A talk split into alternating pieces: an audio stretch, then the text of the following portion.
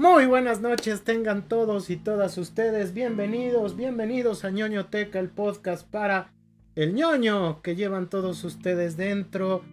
Les habla, les habla Emanuel Espinosa Lucas y estoy acompañado como cada semana de mis amigos ñoños, pero que saben, saben del buen cine y del mal cine también. La semana pasada nos dimos cuenta. Me acompaña nada más y nada menos que el párroco del metal, Vlad Mesa. ¿Qué onda, Vlad? Hola, Emma. Hola, ¿cómo estamos? Este, bien, bien, ¿no? Y pasando a un capítulo muy interesante que tenemos hoy de, de uno de los cineastas emergentes. Pero vamos bien, todo bien, todo bien, ¿no? Ahí vamos con la chamba, ahí vamos todavía con harto cine, también con harto fútbol, ¿no? Y pues con harta chamba también de la académica, pero bueno, en eso nos entretenemos. Ahí está, tremendo. Y aparte humilde, el párroco del metal, ¿no? Nos contó de las misas negras que ofició esta semana y así bien padre. Sí, no, no, es que, es que fue, es mucha talacha, güey, ¿no? Entonces, para no aburrirlos con el trabajo, güey. Me imagino, me imagino. Y directamente desde, este, ahora, ¿desde qué ciudad del mundo está Zach? ¿Desde Tulancingo? Ah, Tulancingo. Yo, yo, yo pensé que andabas, este, con la cobertura de las elecciones en Hidalgo, pero qué bueno, qué bueno que estés en, en tu finca, en tu, en tu hacienda, ¿no? En, en Tulancingo. El ídolo, el ídolo del Masas y el sociólogo del gol, Ahmed Díaz. ¿Qué onda, Ak? Hola, hola, hola, hola, hola, Emma. Este, bien, igual con esta semana con mucha chamba, ¿no? Eh, con noticias desalentadoras, ¿no? Que pasan en el estado, pero pues ahí andando, ¿no? Este, entonces, pues muy emocionado. Fue mi segunda vez que voy al cine, ¿no? En el año por a ver la película de, de Northman. ¿no? Entonces, este, regresando al cine y eh, también con mucho, mucho fútbol, ¿no? Yo creo que esta semana ha habido bastante malo, ¿no? fútbol malo y este y igual con muchos trabajos, ¿no? Entonces, este, pues ahí estamos. ñoñando por todo, ñoñando como siempre. Exactamente, ¿no? Y con mucha chamba, que dicen que eso es muy bueno. Este llega el punto en que no. Lo ideal sería ser como diputado, ¿no? Cobrar sin hacer nada, pero pero bueno, ahí estamos haciendo la luchita. Pues hoy hoy como cada semana traemos un programazo, la mera neta, porque eh, a inicios de abril, a inicios, no es cierto, a mediados de este mes de abril, eh, en Semana Santa, se estrenó la tercera película del que creo yo, a lo mejor y ustedes coinciden conmigo, a lo mejor y no, uno de los cineastas eh, más interesantes de la actualidad. Yo creo que ya decir que es una promesa le queda corto porque más bien ya es toda una realidad dentro de, de los autores más, propositivos dentro del, del, séptimo arte. Y pues no queríamos dejar pasar la oportunidad pues de poder de poder hablar de este cineasta que con solo tres películas yo creo que ha conquistado tanto eh, el corazón de la crítica como también el de, el de varios fans eh, de un cine pues que podríamos decir alternativo diferente pero que tiene, que tiene mucha propuesta. Así que el día de hoy y teniendo en cuenta que los vikingos están de moda, los vikingos de Minnesota, la serie Vikingos, este, etcétera, etcétera, pues vamos a hablar nada más y nada menos que de Eugenio Derbez, una cosa tremenda. No, no es cierto. vamos a hablar de Robert Eggers, Robert Eggers que se viene calientito. Vamos a hablar una cosa tremenda, tremenda de este cineasta. Este, y pues bueno, se va a poner bueno, así que eh, cuéntenos, cuéntenos si han visto todas las películas de este director, nada más son tres, y qué les han parecido. Pero vamos a iniciar, vamos a iniciar este, este bonito programa del día de hoy con nuestra pregunta de la semana. ¿Qué han estado viendo, chicuelos? ¿Quién quiere empezar? Yo, eh, yo vi, no he visto muchas cosas. Vi Muerte en el Nilo, creo que está en Star Plus. Fíjate que como película dominguera yo sí la recomiendo, ¿eh? O sea, si quieren ver una película este, dominguera ahí para pasar el rato en familia, ¿no? Y, para estar pensando quién fue el asesino, ¿no? De eso trata la película, de resolver un caso. Eh, pueden ver Muerte en el Nilo, tiene un gran reparto y se ve que, que costó, costó un poco caro hacer la producción. Estoy viendo la serie animada de Netflix de Titanes del Pacífico, la segunda temporada. No, ni me había enterado. Sí, sí, de hecho, Ak ya la había platicado anteriormente. Este... ¿La serie? Ah, no me acuerdo. Sí, sí, en nuestro programa de Godzilla contra Kong, que está enlatado, este, nos llegó a hablar de ella. Ah, sí, sí, sí. Ya, ya salió la segunda temporada. Está buena. A mí me gustó mucho la primera, la primera. Esta está como, como que entra como más, no sé si un poco más de cliché, pero sigue valiendo la pena. Voy en el capítulo 4, nada más son 7, por lo que vi de rápido. Entonces, eh, la recomiendo y creo que ya nada más es lo único que he visto. Sí, fíjate que yo he visto también este muerte en el, en el Nilo, ya lo había comentado también hace un par de semanas, y como dices, ¿no? Yo creo que para un, para, para un domingo palomitero está bien, ¿no? Son esas películas que justamente es el entretenimiento, es este descubrir quién es este el asesino, la asesina, etcétera, etcétera, ¿no? Entonces, este, pero está bien hecha, también es de Kenneth Branagh, ¿no? Entonces, este, están queriendo establecer esta, esta, pues una franquicia, ¿no? reviviendo las novelas de Agatha Christie. Y lo está haciendo bien, me parece que son cumplidoras las películas sin ser nada del otro mundo, ¿no? Lo que sí yo tengo que decir es que, eh, qué mal actúa Gal Gadot, eh, no es por nada. Sí, sí, sí, o sea, eh, tiene, tiene todo el imaginario de Wonder Woman chido, pero no es por nada, pero no, no, no, sí le falta mucho como actriz, hay que decirlo, la verdad, pero bueno. Fíjate que yo, este, yo lo que hice esta semana fue cerrar, cerrar unas series que estaba viendo y comenzar a ver, este, otras. Entonces, este, terminé de ver, este, dos que había comentado la semana pasada, que fue Afterlife y Yellow Jackets y mantengo el comentario, ¿no? Afterlife, la tercera temporada eh, es la más floja de todas, ¿no? Digo, se ve porque se acaba, ¿no? la parte que, es una serie, insisto, que está como que en dos vertientes, una que es de comedia negra y otra que es este, un drama muy emotivo de, de lidiar con la depresión. Esto último, la parte del drama emotivo, es muy buena todavía, pero la comedia ya no. Ya no, la verdad es que yo no sé qué pasó, ¿no? Este, pero ya es, ya es muy vulgar, no es por nada, ¿no? Ya, se olvida del humor negro y, del ácido británico y se vuelve por momentos hasta vulgar, ¿no? Entonces, y a mí no me gusta ese tipo de humor. Entonces, la verdad es que sí padece, son seis capítulos de media hora y sí los padeció un poquito ya al final.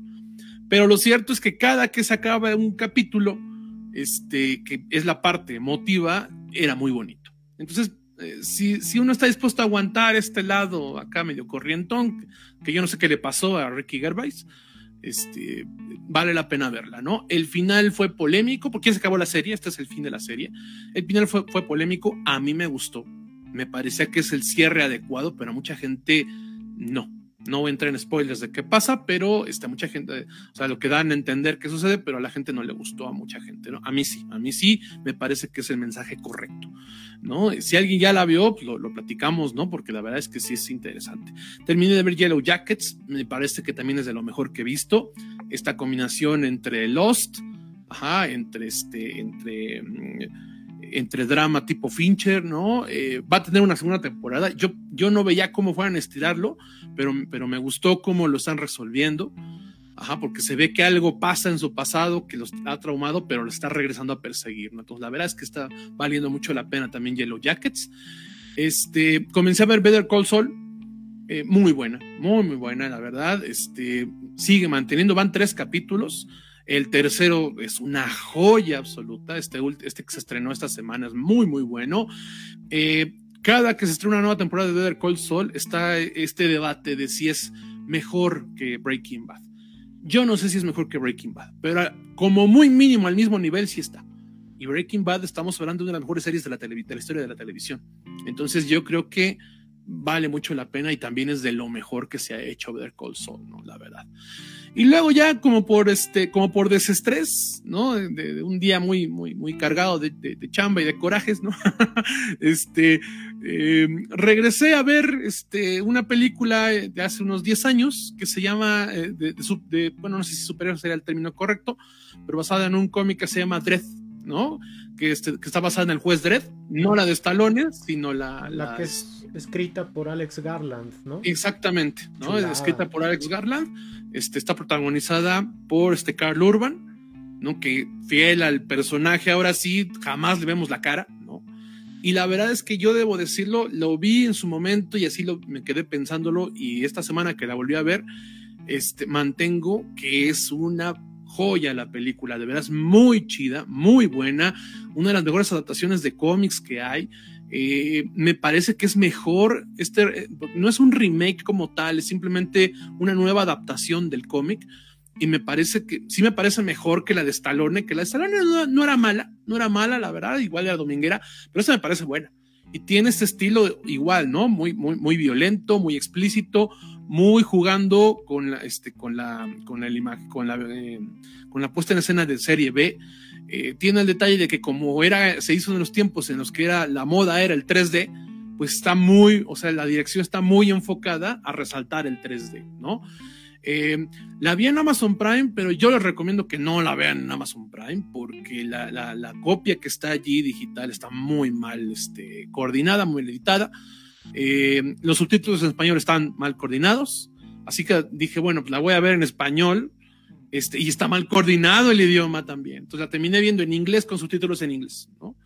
Este, entonces yo les sugiero que mejor la busquen en otros medios, ¿no? Pero sí véanla, sí véanla, porque, este, porque yo insisto que es una de las mejores adaptaciones de cómic que hay, ¿no? El juez Dredd, yo no he leído mucho porque es una es un cómic que tiene, este, creo que 30, 40 años, ¿no? Este, como 40.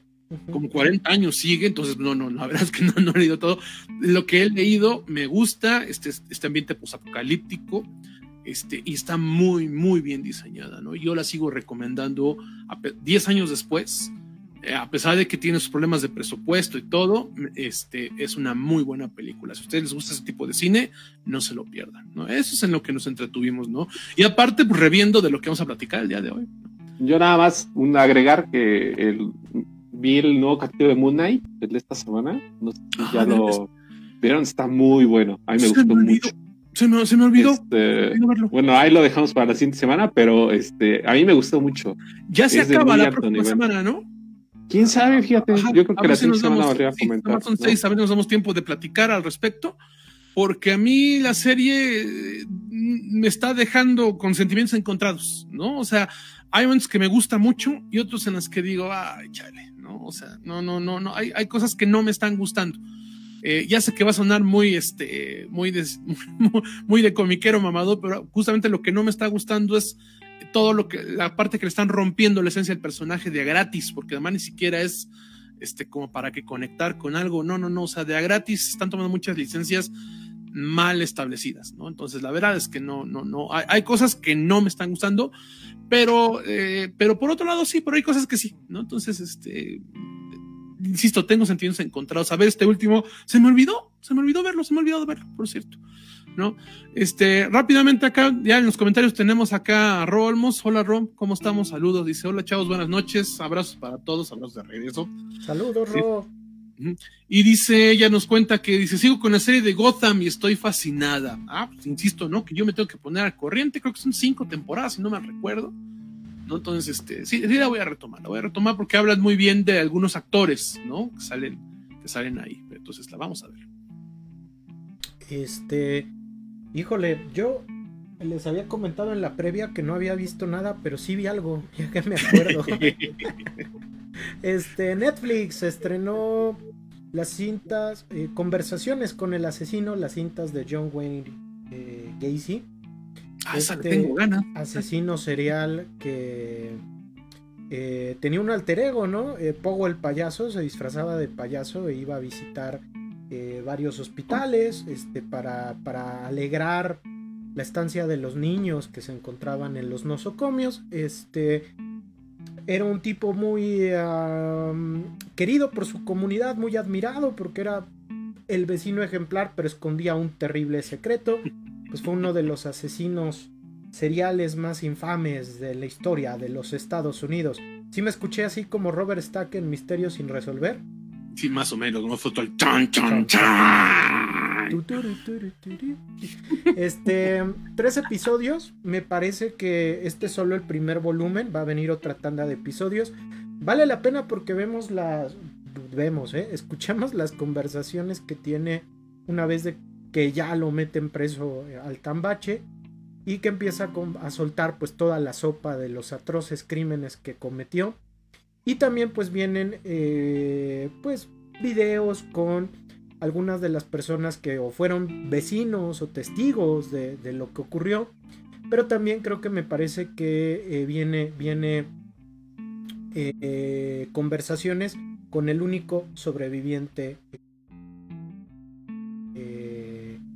de, de, toda esta ola de crímenes y que provocó que pues eh, posteriormente Gacy fuera, fuera capturado. Está en Netflix y recuerden que hay una temporada anterior dedicada a Ted Bundy, ¿no? Entonces, este, pues está bastante, esta serie, si les gusta lo policíaco, eh, lo que trata las historias de criminales, creo que vale la pena, aunque tiene el sello de Netflix, que luego son medio ah, exagerados en algunas cosas, este, vale la pena.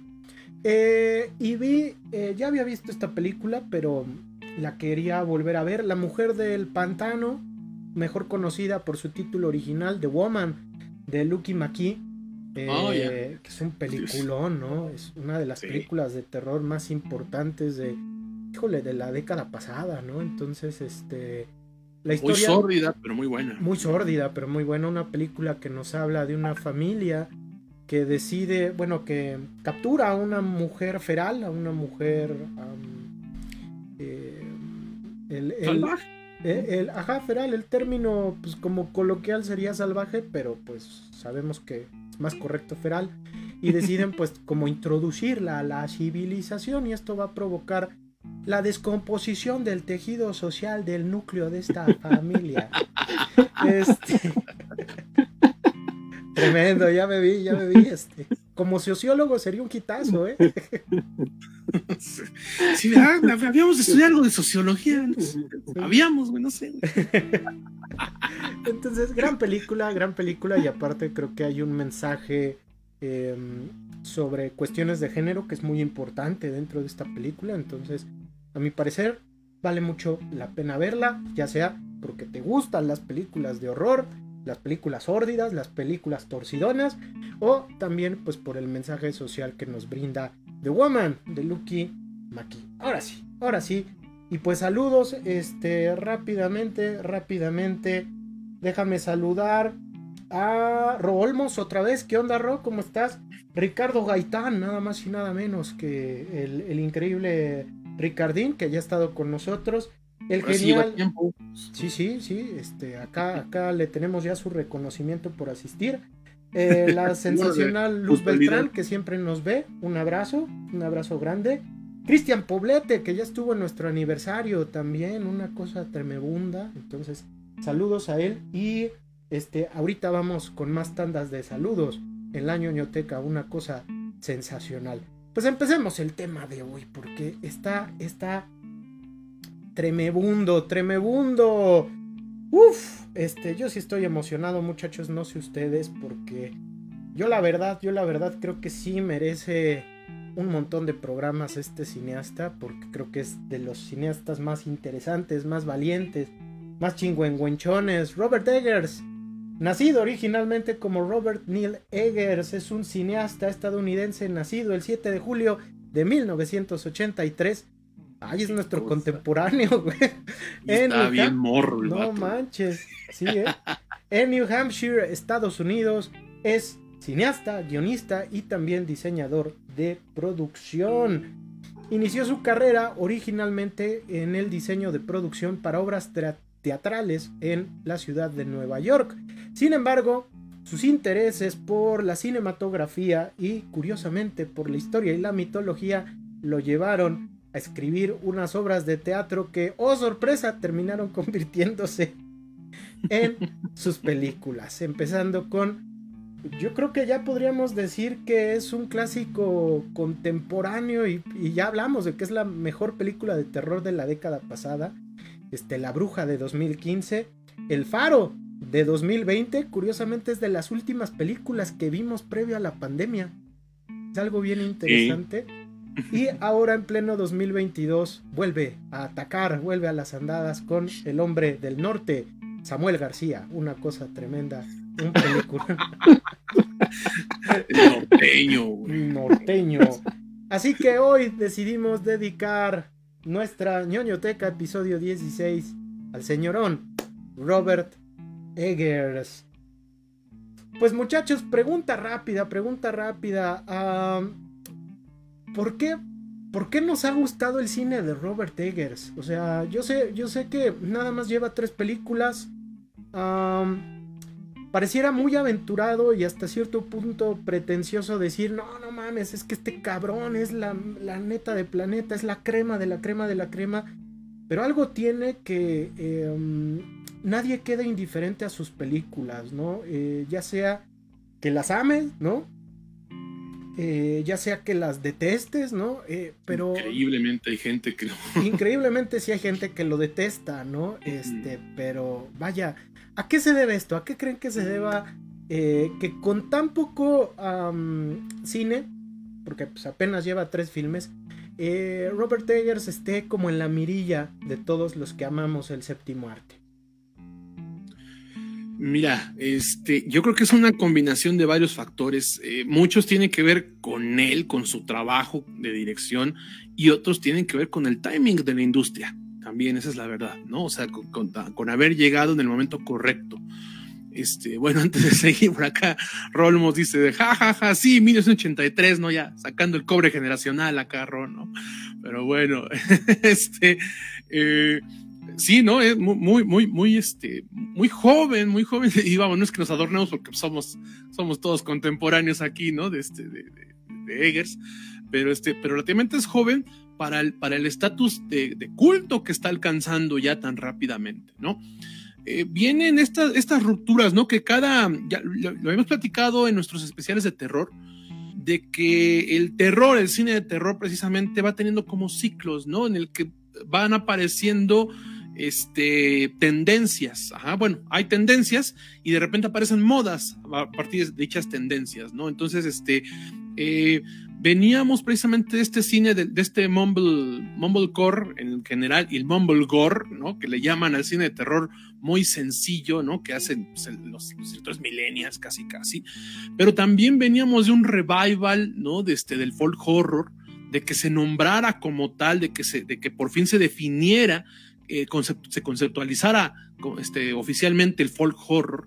Y, este, y entonces, y también de esta necesidad eh, del cambio, ¿no? De, esta necesidad social y tanto de la industria de, del cambio que requiere entender qué es el terror, qué es el, qué es el terror en el cine. ¿Por qué? Porque como generaciones muy postmodernas, esto no es nada más de, esta década ni de esta generación, sino que es algo que se viene suscitando desde, desde, desde el cambio de siglo, yo me atrevería a decir. Este, pues digamos que nos hemos vuelto muy cínicos como sociedad. Entonces es difícil ya que algo te espante como tal. Ajá, eh, entonces el, cine de terror evoluciona, cambia, como lo quieran ver ustedes, pero este, eh, bueno, si evoluciona o involuciona, como lo quieran ver, pero en mi punto de vista sí es un progreso que cambia hacia la perturbación pero también pasa con esta cuestión independiente y pasa también con este revival y consolidación del folk horror. Entonces, Robert, eh, ahí, digamos que es el timing y eh, de por qué cuando aparece un producto como La Bruja, que es su, ópera prima, increíblemente su ópera prima, y digo increíblemente por lo increíblemente buena que es, ¿no?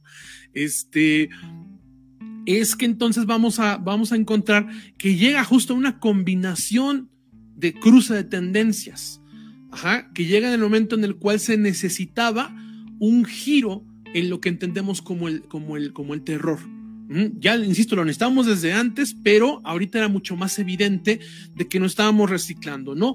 Así como pasó a en el cambio de siglo, también veníamos de este revival del cine de terror, bueno, revival no, perdón, de esta moda del cine de terror en general como, como subgénero de, este, de James Wan, ¿no? De este, del, del conjuro, de todo su universo, es decir, de, regresar al jumpscare gringo como tal pero entonces empieza a surgir de que hay quien dice, no, es que esto ya, ya lo vimos como tal. Y ahí es donde aparece Robert Eggers. Ese es el mérito, digamos, de llegar en el momento correcto. Y por el lado de lo, de lo que es él, ajá, de, de, de, lo que es como cineasta, eh, me llama la atención que su formación tiene que ver más, más, enfocada hacia el teatro como tal. y que queda muy evidente, sobre todo en su segunda película, que ya platicaremos.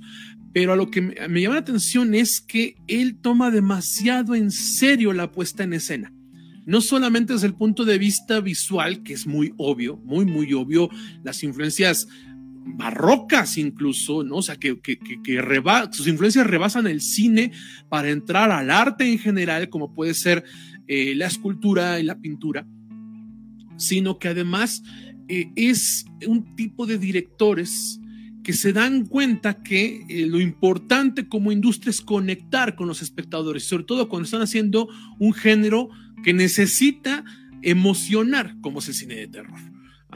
Entonces él hace muchísima investigación, ¿no? Tiene raíces casi antropológicas en todas sus películas, porque hay un sustento, un sustento eh, científico, social, de cómo plantea sus películas.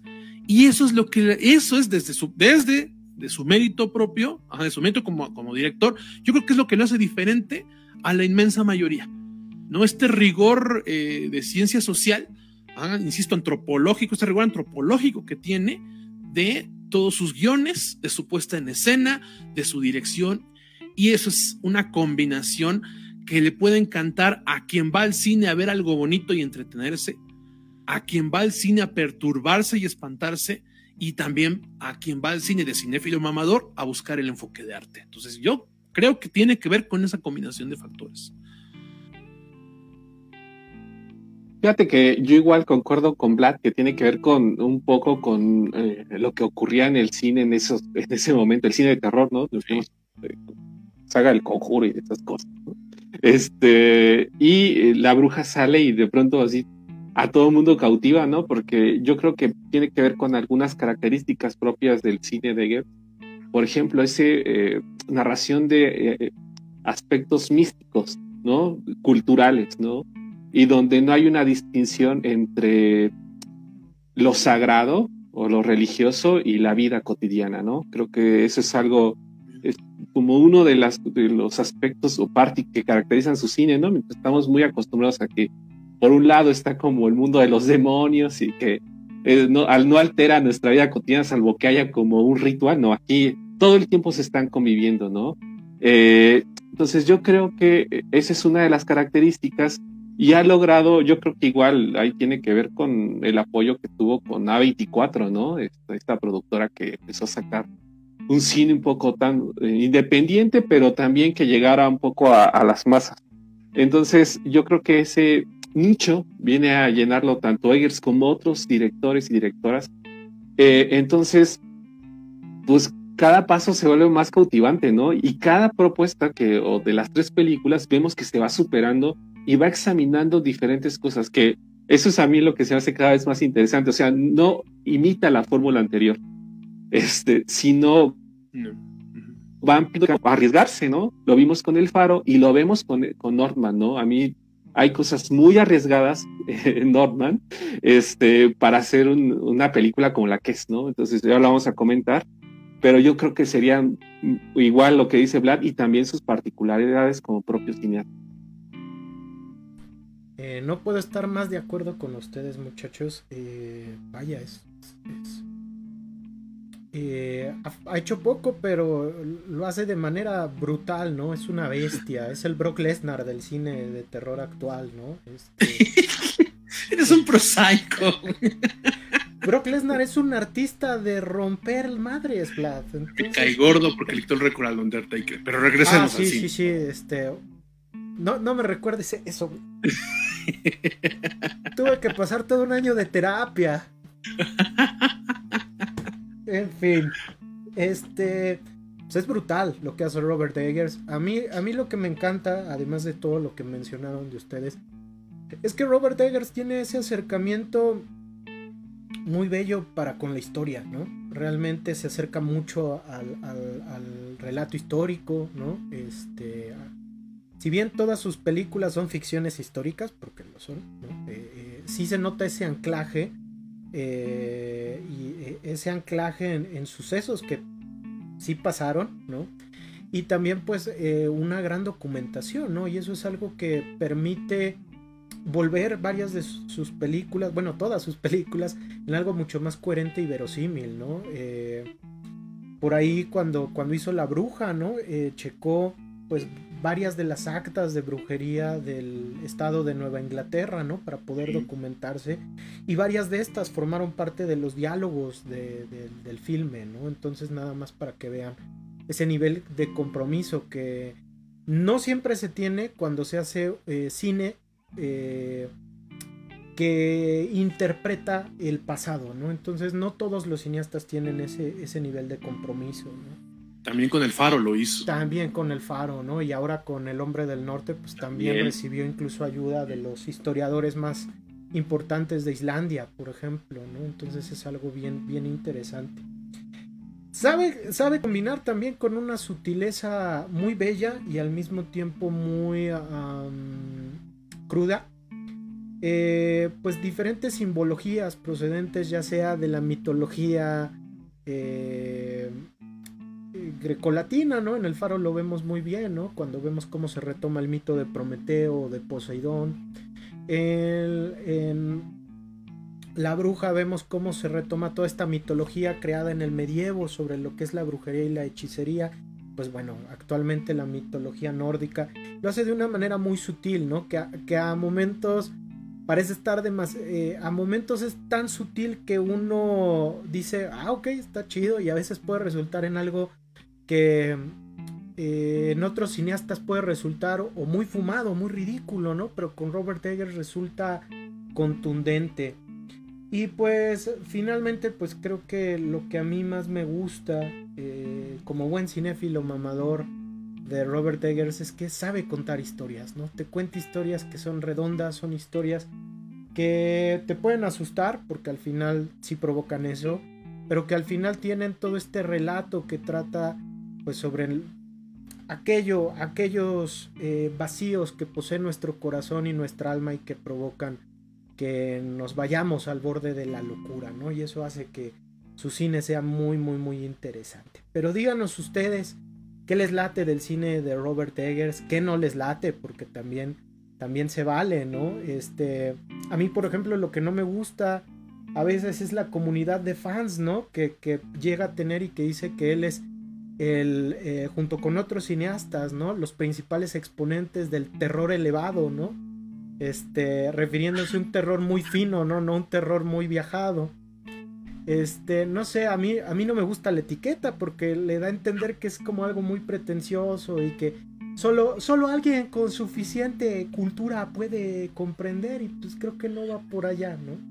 Mira, este, este, bueno, tienes razón, tienes razón, y yo estoy de acuerdo, ¿no? A mí nunca me ha gustado tampoco esas etiquetas que hacen referencia, no nada más en el cine, sino en general a, la, a disque alta cultura, ¿no?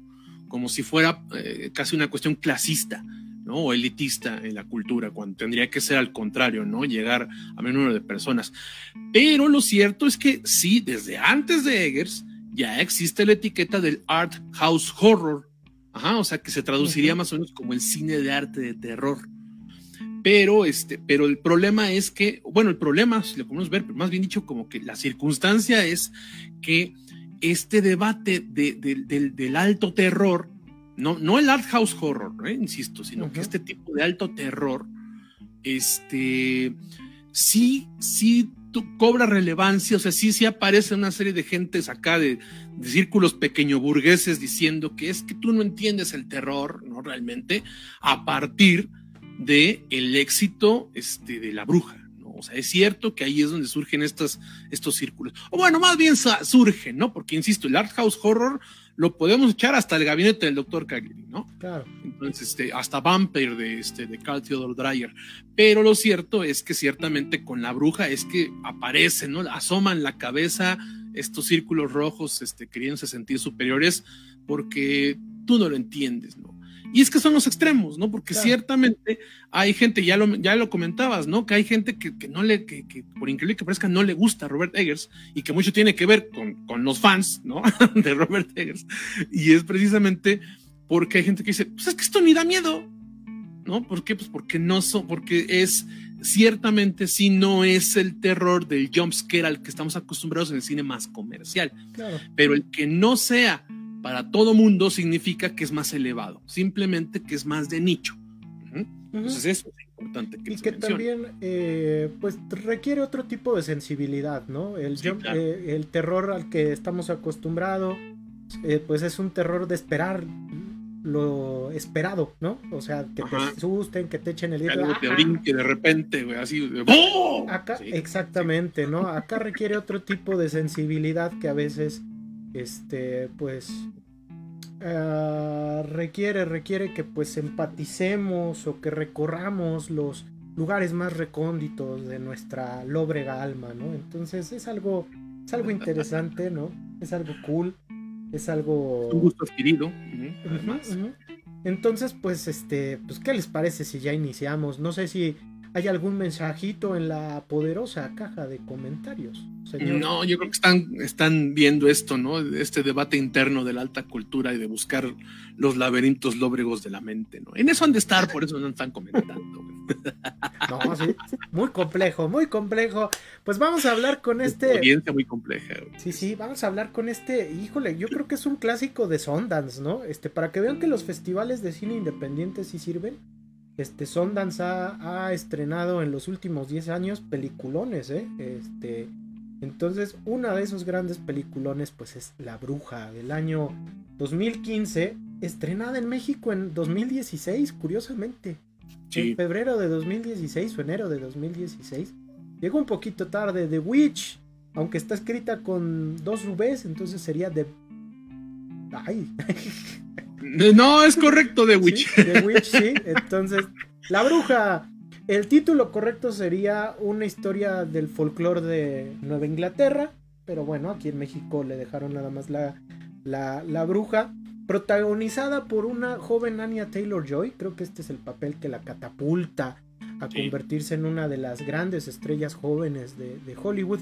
Aquí seguimos la historia de Thomasin y de su familia, una familia de colonos ingleses en el siglo XVII que eh, son expulsados de su comunidad en Nueva Inglaterra y deciden, deciden adentrarse en las profundidades de un bosque donde eh, la desaparición del miembro más joven de la familia va a desembocar una serie de hechos que van desde la desintegración familiar hasta la sospecha de que hay una bruja entre ellos.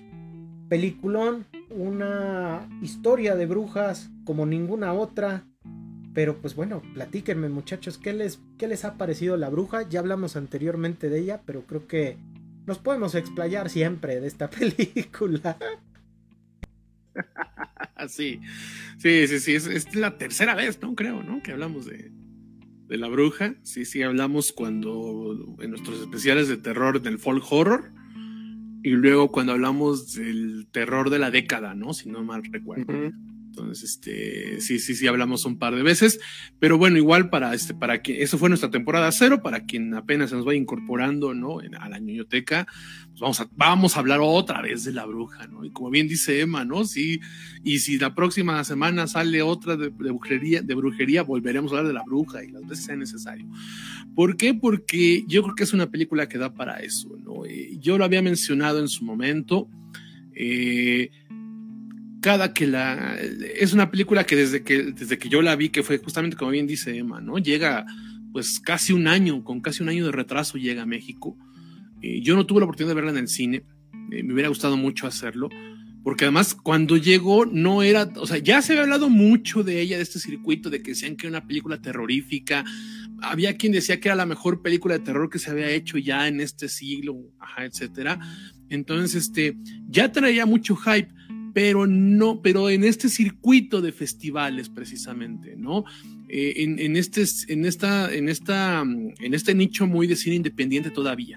Entonces, eh, realmente cuando llega a México no, no pasa mucho tiempo en los cines, ¿no? No se queda mucho tiempo, no es un hitazo como tal, ¿no? Entonces no duró mucho en los cines, yo recuerdo, porque sí tenía la intención, pero cuando quise verla ya no estaba, ¿no? Entonces, este, entonces la terminé viendo, en fin, ¿no? Eh, yo me acuerdo que desde la primera vez eh, eh, yo, he reseñado esta película en, en, unos dos, tres textos y siempre comienzo diciendo lo mismo por mucho teado que suene. Cuando es una película relativamente corta, ¿no? dura poco menos, poquito menos de una hora y media dura. Y este, pero yo me acuerdo que a partir de la última media hora, hasta como unos 5 o 10 minutos después de que termina, yo no dije una sola palabra. Estaba yo en silencio absoluto porque estaba yo, por mamador que suene, estaba yo maravillado. Esa es la verdad. O sea, estaba yo anodado, ¿no? Abrumado de lo que acababa yo de ver. Eh, uno sí se acostumbra a ver mucho cine de terror, como cinéfilo amador quiere ver también cosas de cine de arte, etcétera. Pero esta combinación de algo tan perturbador, pero a la vez tan visualmente hermoso, es difícil de encontrar. Insisto que el Art House Horror, este, que sí daría como para que alguna vez hagamos un especial, a ver si en octubre nos echamos uno de esos, ¿no? Este, sí, sí conlleva esto, ¿no? De, a partir de esta, de, de esta cuestión técnica eh, muy bella, tratar de causar o el horror o la perturbación. Entonces aquí es un, un perfecto ejemplo de eso, ¿no? Eh, pero, pero Eggers, lo que yo comentaba ahorita al principio, ¿no? En la introducción, es que tiene una influencia que va más allá de lo cinematográfico, sino que va, por ejemplo, en lo barroco. ¿no? Y yo, por ejemplo, para que, eh, para que nos esté escuchando después, posteriormente en Spotify, pues se va a quedar con las ganas, pero a quien esté viendo, aquí, por ejemplo, tengo un cuadro de Goya y acá tengo uno de Ricardo Falero. Ese, o sea, yo, a mí me gusta mucho ese estilo muy barroco de, de, de pintura, es básicamente trasladarlo al cine, ¿no? Hay una escena por ahí con un cuervo, no voy a entrar más detalles, ¿no? Que es, básicamente, es una pintura es una pintura, es Caravaggio, ¿no? Es Goya ahí retratados, ¿no? Entonces, este, eso es algo que yo no había visto anteriormente en el cine. Y, a pesar de lo, de lo tétrico, de lo, de lo, de lo perturbador, de como, como decía, o sea, como la expresión de Emma de ahorita de, ay, la madre, ¿no? Este, ciertamente no puedes dejar de verlo. No puedes dejar de verlo. Y aunado a esta cuestión de que, de que la, el histrionismo de los actores es tan bueno, y, el guion está trasladado a eso, sí, sí, sí te genera una sensación que difícilmente encuentras. Entonces, eh, cuando uno viene del terror posmoderno, pues es más complicado a lo mejor que te espante como tal. Yo recuerdo que las críticas iban en ese camino, no es que esto no da miedo, pero, pero la verdad es que este, eh, pero no sé, la, la idea es que cuando tú terminas de verlo, quieres volver a verla otra vez. Porque sientes que te perdiste muchos detalles visuales, muchas, muchas cuestiones del guion como tal, ajá, de la expresión, porque además, bueno, como bien dice Sema, aquí Anya Taylor Joy se, este, se consagra, bueno, no se consagra, más bien aquí se, se, se da a conocer, esa categoría es, es, lo que la permite ver, eh, la permite poner este, en la eh, pues digamos que otra vez en la palestra, ¿no? La, la, convierte en una estrella. Pero lo cierto es que la actuación de todo el elenco es muy buena. ¿no? Yo me acuerdo de la, de, la del hermano menor, es muy buena, es, muy, es una actuación muy buena. A mí me parece que incluso hasta está al mismo nivel, ¿no? La de Anya Taylor Joy, ¿no? La de Caleb, me parece que se, se llama el personaje del de, de, niño es también muy buena, la de los gemelos, hasta el de la cabra, demonios, ¿no? Hasta el de la cabra es muy buena la actuación. Entonces, ese tipo de detalles son lo que hace que este que, que se convierta en una película que habíamos visto, que, eh, que, difícilmente habíamos visto anteriormente.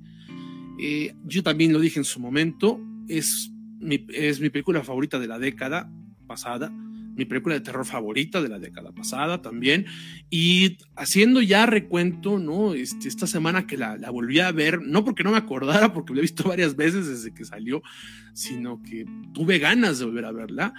creo que sí es de mis películas favoritas, así en general, de la, de, la historia, bueno, de las historias de mías. no sé si qué tan arriba esté ya en un ranking objetivo, pero mía sí es una de mis películas favoritas. ¿no? Entonces, eh, yo sí me quedo con, La Bruja como una obra que hay que ver, hay que ver, ¿no? Las críticas han venido porque no espanta.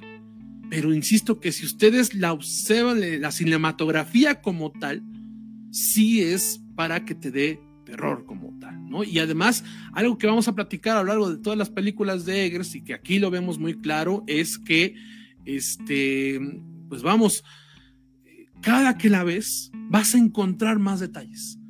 Hay películas que te gustan mucho y cada vez que la vas viendo como que te va bajando la emoción, ¿no? Hay películas que ya sabes qué pasa y como que ya eso le resta en un segundo visionado. Con Eggers no. Con Eggers todas sus películas este, encuentras cosas nuevas, ¿no? Y desde La Bruja vemos ya un estilo definido que es algo muy difícil de encontrar en, este, en una obra, em, en una ópera prima, perdón, no una obra, en una ópera prima. Entonces, desde aquí ya mostraba que estábamos delante de algo muy grande y de alguien que tiene o tenía, porque creo que ya está consolidado, o que parecía tener un futuro increíble. No sé ustedes cómo fue cuando vieron la bruja, ¿no? Fíjate que eh, yo la recuerdo, yo sí la fui a ver al cine. Yo sí salí muy espantado, ¿no? Yo sí me acuerdo que salí asustado, ¿no? Sobre todo porque conforme la, la iba recordando, eh, le iba encontrando sentido a cosas que cuando la primera vez la vi no la había captado, ¿no? El, el simbolismo que tiene, ¿no? Con la propia Philip, ¿no? La cabra, ¿no? Este, vas la segunda ¿eh? vez. Se, ve que sí sale una buena birria de él, ¿eh? Sí. sí, sí, sí. Hay una, hay una canción, ¿no? Que le canta a los niños que cuando la vuelves a ver por segunda vez sí te da como miedo, ¿no? Es, entonces, eh, yo sí salí espantado y, y, me acuerdo que me gustaba mucho porque tenía aspectos como la sexualidad, ¿no? Con las brujas que habíamos, eh, había leído. Eh, hay, hay una parte de exorcismos también. Este, hay una parte del destino también que juega, es como va a estar en las películas. Y todo muy bien narrado, en una historia muy bien hecha. Yo creo que el guion el guion está muy bien hecho porque hasta el lenguaje, los diálogos, cómo hablan los personajes, ¿no? Hay un estudio histórico muy fuerte, ¿no? Y que lo que va a caracterizar también al director. A mí sí me gustó mucho y me acuerdo que cuando la vi dije, yo no había visto algo así antes y por eso me gustó mucho. Y me acuerdo que llegué y se los dije a mis alumnos, ¿no? Ya estamos viendo las formas elementales de la vida religiosa con, con la bruja, ¿no? Entonces, este, vale mucho la pena. Vale mucho la pena, ¿no? Este, yo creo que es una película redonda, ¿no? Y eh, por, yo creo que se ha convertido en una película de culto, ¿no? cuando salió, todos dijimos, esto es diferente y va a estar, va, va a perdurar, ¿no? Y, la sigue uno viendo y le siguen contando cosas, ¿no? Yo creo que es, es una de las virtudes que tiene. Y, yo me acuerdo, ah, en aquel entonces, y a mí se me quedó muy grabado eso, porque me dije, es cierto, ¿no? De cuando habían estas críticas de, este, de cuando, de, la gente que decía, es que esto no da miedo, esto no da miedo. Porque insisto que veníamos de este cambio, ¿no? En este cambio de las tendencias, ¿no? De este, del terror. Yo me acuerdo de una reseña que tú hiciste, creo que en Twitter, una cosa así que decías, esto no está hecho para el terror postmoderno, está hecho para espantar a la gente, ¿no? De esa época, justamente, ¿no? Y entonces a mí se me quedó muy grabado eso que tú decías. Sí, porque si se dan cuenta es como una leyenda. Está eh, como, a mí me recordaba las leyendas, hay una parte, sin entrar spoiler, que se aparece el malo, ¿no? Y cuando se aparece es como las leyendas que nos contaba, bueno, mi abuelo, ¿no? No sé si ustedes recuerdan, ¿no? Un hombre vestido de negro con botas, ¿no? Y cuando, aquí sale y hice clic él, o sea, dije, mmm, nos está contando y que es algo bien padre porque es casi universal, ¿no? O sea, cómo se presentan este el mal eh, antes, ¿no? Y ahora, si se dan cuenta, las estamos muy acostumbrados a ver con monstruos con caras rojas pintadas, ¿no? O que vuelan, ¿no? Y, y aquí no, es algo súper más sutil y mucho más sencillo, ¿no? mucho más clásico, si se quiere ver. Este, no sé, Emma, si quiere ampliar esa parte. Uf, no, hombre, este, no, sensacional todo lo que han dicho. Yo la, yo la vi igual en el, en el cine Aquí en Pachuca este, estuvo como dos semanas nada más en cartelera, ¿no? Y yo me acuerdo que estuvo muy poco tiempo. Y doblada al español. El, el, doblaje, el doblaje aparte es argentino, no es el doblaje hecho en México, entonces no, es tan, no es tan bueno, no es tan pulido. Este. La fui a ver con mi hermana y con mi. Con mi sobrino Juan y una prima, eh, Dani, a quien le mando un beso y un abrazo. Este. Y yo me acuerdo que yo salí maravillado, ¿no? Salí así de no mames. Eh, por el tratamiento de la película, ¿no? Robert Eggers le da mucho, mucho, mucho peso a lo histórico. Y esto es, esto es bueno, ¿no? Porque al final del día lo que crea es una interpretación sobre el pasado, ¿no? Y qué mejor que documentarse para dar la interpretación más verosímil posible.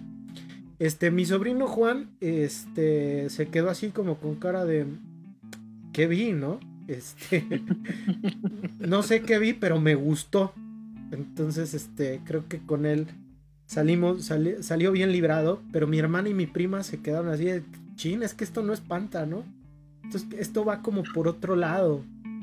Y de hecho, yo, yo a, la bruja, pues, este, creo que en el especial de terror había, habíamos dicho que yo la veía pues no solo como un filme de terror, sino como un drama. Es un drama sobre eh, la desintegración familiar y la pérdida de la fe, ¿no? Recordemos que toda, en el siglo XVII eh, todavía, todavía el dogma religioso pues era, pues era ley, ¿no? Entonces este, creer en la existencia de un ser supremo pues era algo, era algo muy fuerte, era muy difícil salir de ello y si alguien trataba pues de salir de ese dogma, pues obviamente era juzgado y, castigado Entonces en este sentido pues es, brutal el ver cómo esta familia ante las condiciones del medio ambiente, un medio ambiente hostil, recordemos que de las 13 colonias que los ingleses este, ocuparon, la gran mayoría era infértil, ¿no? Entonces eran condiciones muy, muy adversas eh, para vivir, ¿no? Entonces el ver cómo esta familia va perdiendo la fe a partir de que se encuentran en un entorno hostil y cómo esta pérdida de la fe va ocasionando su propia desintegración familiar y cómo este fenómeno se ve afectado en cierta manera por, por su dogma religioso se vuelve en algo, en algo muy duro, ¿no? Entonces, si en algún momento hemos creído en algo, dígase alguna divinidad o alguna otra cosa en la, que ustedes crean, y se ven desilusionados, creo que creo que eh, podemos empatizar con eso, ¿no? Y creo que la bruja eh, muestra de buena manera este, este proceso que para mucha gente puede ser algo que les abra los ojos y ver el mundo de otra manera, un tipo de nuevo despertar, pero para otras personas puede ser una muerte simbólica, ¿no? Y creo que esto es algo que vemos de muy buena manera en La Bruja, ¿no? Entonces es algo sensacional. Robert Eggers no la ve. Esto es algo, este es un dato bien interesante. A Robert Eggers no le gusta ver La Bruja porque dice que eh, que la grabó muy mal, ¿no? que todavía no tenía el conocimiento de cámara, de luces, de todo para poder grabar de mejor manera la película eh, ya ahorita que lo ves y que ves el comentario del director, sí notas errores de continuidad, sí notas a este algunas tomas que dices, bueno, a lo mejor si hubiera puesto la cámara en esta posición se hubiera visto más acá. Eh, pero aún así no desmerece, ¿eh? la realidad es que no desmerece. Yo le diría a la banda que si no la han visto y su idea del terror es, es, más tradicional, pues tómelo como un drama, véanlo como un drama histórico y, creo que puede hacer que ustedes la vean con otros ojos y les interese todavía más porque es un, es un peliculón. Don Vlad, usted quería decirme algo. Sí, pero además, fíjate, bueno, todo lo que comentas, bueno, estoy de acuerdo. Este, bueno, antes que nada, no dos comentarios acá dice Luz Beltrán, dice, son de esas pelis que me hacen pensar y cuestionarme la existencia, jajaja. y es lo que da miedo, pero no puedes dejar de verlas si quieres seguir viendo. Eso es, eso es justamente, ¿no? O sea, lo estás viendo, es muy perturbador pero no quieres voltear a verlo porque es, muy estético, ¿no? Es un terror muy estético, ¿no? La belleza del terror que le llaman, ¿no? Entonces sí, ciertamente, eh, sí, sí es este, una película que es visualmente este, abrumadora, ya lo decía yo, y que además, bueno, no, esto que dicen de estos errores técnicos, que yo honestamente, o sea, sí, sí puedes decir, si te pones minucioso puedes encontrar ciertos detalles, ¿no? Pero la verdad es que yo sería, sería buscándole demasiado, ¿eh? Sería buscándole demasiado, ¿no? Y acá Olmos nos pone un emoticón, ¿no? De una cabra y un corazón, pues, precisamente, ¿no? De, este, del amor por el Black Phillip, ¿no? Que otro personajazo que quedó ya, ¿no? Yo creo que ya se convierte en un icono, esos iconos de los monstruos, entre comillas, de terror, del, del cine de terror, y ya tenemos que contar al Black Phillip, ¿no? En eso, ¿no? Es larga vida, larga vida al Black Phillip, ¿no? Básicamente. Y este, pero además, bueno, esto que comentaba Emma, ¿no? Que además de todo, eh, yo, yo también siento que esto que dice Eggers, de que insisto que si te pones a buscar, si encuentras a lo mejor algunas fallas, pero la verdad es que este, yo creo que es más falsa modestia, ¿eh? Yo creo que es más falsa modestia porque este, porque en general, eh, las críticas son, o sea, la, la crítica es abruma, es completamente este, de un solo lado, ¿no? O sea, de que es una obra maestra como tal. Técnicamente puedes poner, yo estaba viendo precisamente en los extras del, del film, que la tengo en esta edición, este, hay, un, hay un panel que hacen con una sociedad histórica de, de Salem, donde precisamente los especialistas le dicen que, este, que uno de, las, pues, de sus pasatiempos, casi casi le dice la sociedad histórica, es ver películas con, sus, con, con las personas a las, que les, a las que les dan cursos, asesorías, este, clases, etcétera, Ajá, y, y, encontrar los fallos este, históricos que tienen las películas. Y dice que en esta no lo encontraron. Que al contrario, que decidieron utilizar, que ahora utilizan la película como un ejemplo, ¿no? De lo que es la, este, la la precisión histórica que pues, se puede alcanzar en, en, las industrias culturales, ¿no? Entonces, yo por eso me parece que es como que falsa modestia por un lado. Y por otra parte, este discurso que plantea este Emma también está de que también un poco sutil y que también lo platica en estas, en estas entrevistas, ¿no? Que vienen en, en el Blu-ray, este, de que no se lo planteaba así, pero que termina siendo una, este, termina siendo también una apología de una cosmovisión femenina en los, en, en los 1700, ¿no? Básicamente, ¿no? De cómo entender precisamente el papel de las mujeres en estas sociedades puritanas, ¿no? Entonces también es un reflejo, también es un, es un relato también, insisto, ¿no? De la cosmovisión femenina y hasta, cierto punto tiene su toque, ¿no? Su dejo feminista como tal la película, ¿no? Otra cosa importante es que esta película la pueden ver en Netflix, pero este, a mí salió un anuncio el, el lunes, martes, de que nada más está hasta el 15 de mayo. Entonces el 15 de mayo sacan, se queda sin plataforma, La Bruja. Entonces, este, no dejen de verla, no dejen de verla.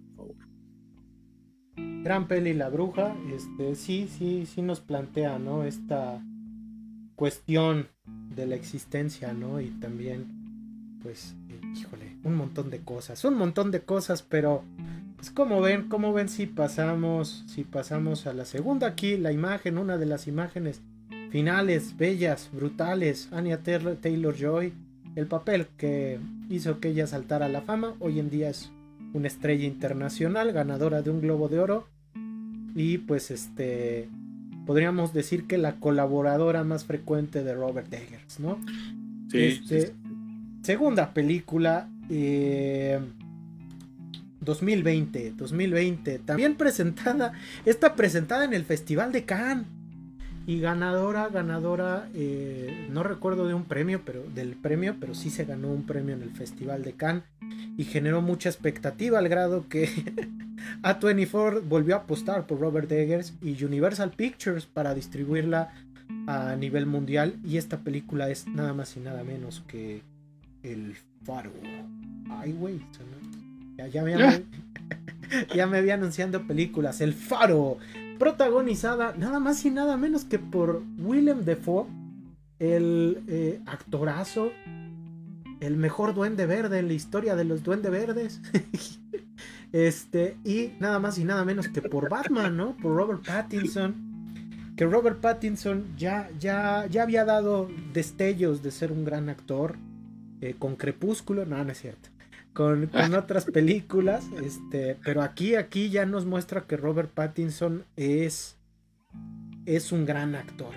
En esta película veremos, eh, vemos la historia de dos eh, fareros, ¿no? de dos trabajadores de un faro en el siglo finales del siglo XIX, eh, los cuales pues son contratados por, por, cierta temporada. El trabajo de un farero es por lo regular en épocas de altas lluvias, ¿no? Y, se les contrata para evitar que los barcos tengan este pues los accidentes marítimos, ¿no? Una, una historia también, también ubicada en Nueva Inglaterra, ¿no? En el norte de los Estados Unidos, y en la cual pues vamos a ver la convivencia y la vida cotidiana de estos dos trabajadores del faro y cómo poco a poco diversos sucesos, tanto de orden místico como paranormal o simbólico, van a provocar pues que estos señores comiencen a cuestionarse su realidad y sobre todo pues su propia cordura.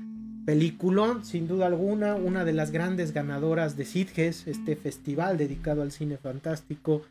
Eh, pues bueno, cuéntenme, este, ¿qué les pareció el faro? ¿Cómo ven si iniciamos con el increíble este AC en este momento?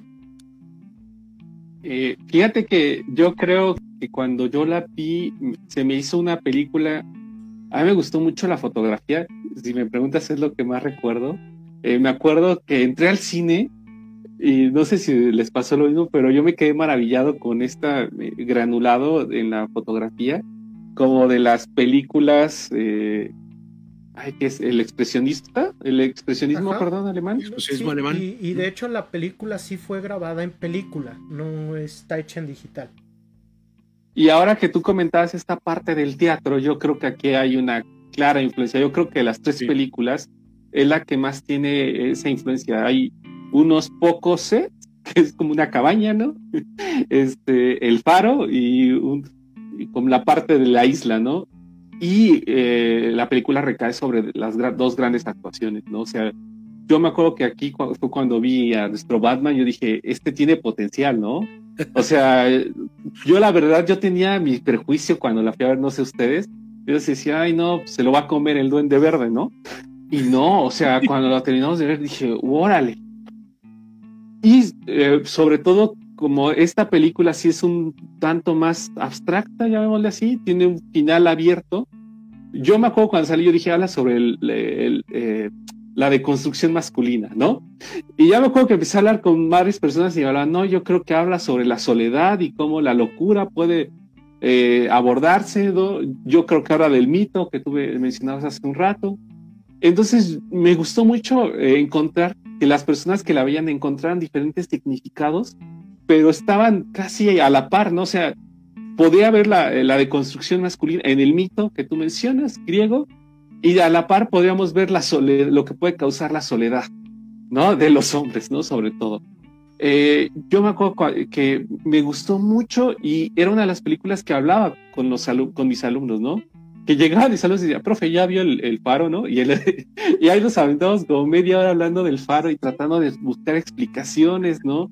Toda esta cuestión también del destino con las gaviotas que estaba presente, ¿recuerdan? Ah, teníamos examen, ay, ánimo.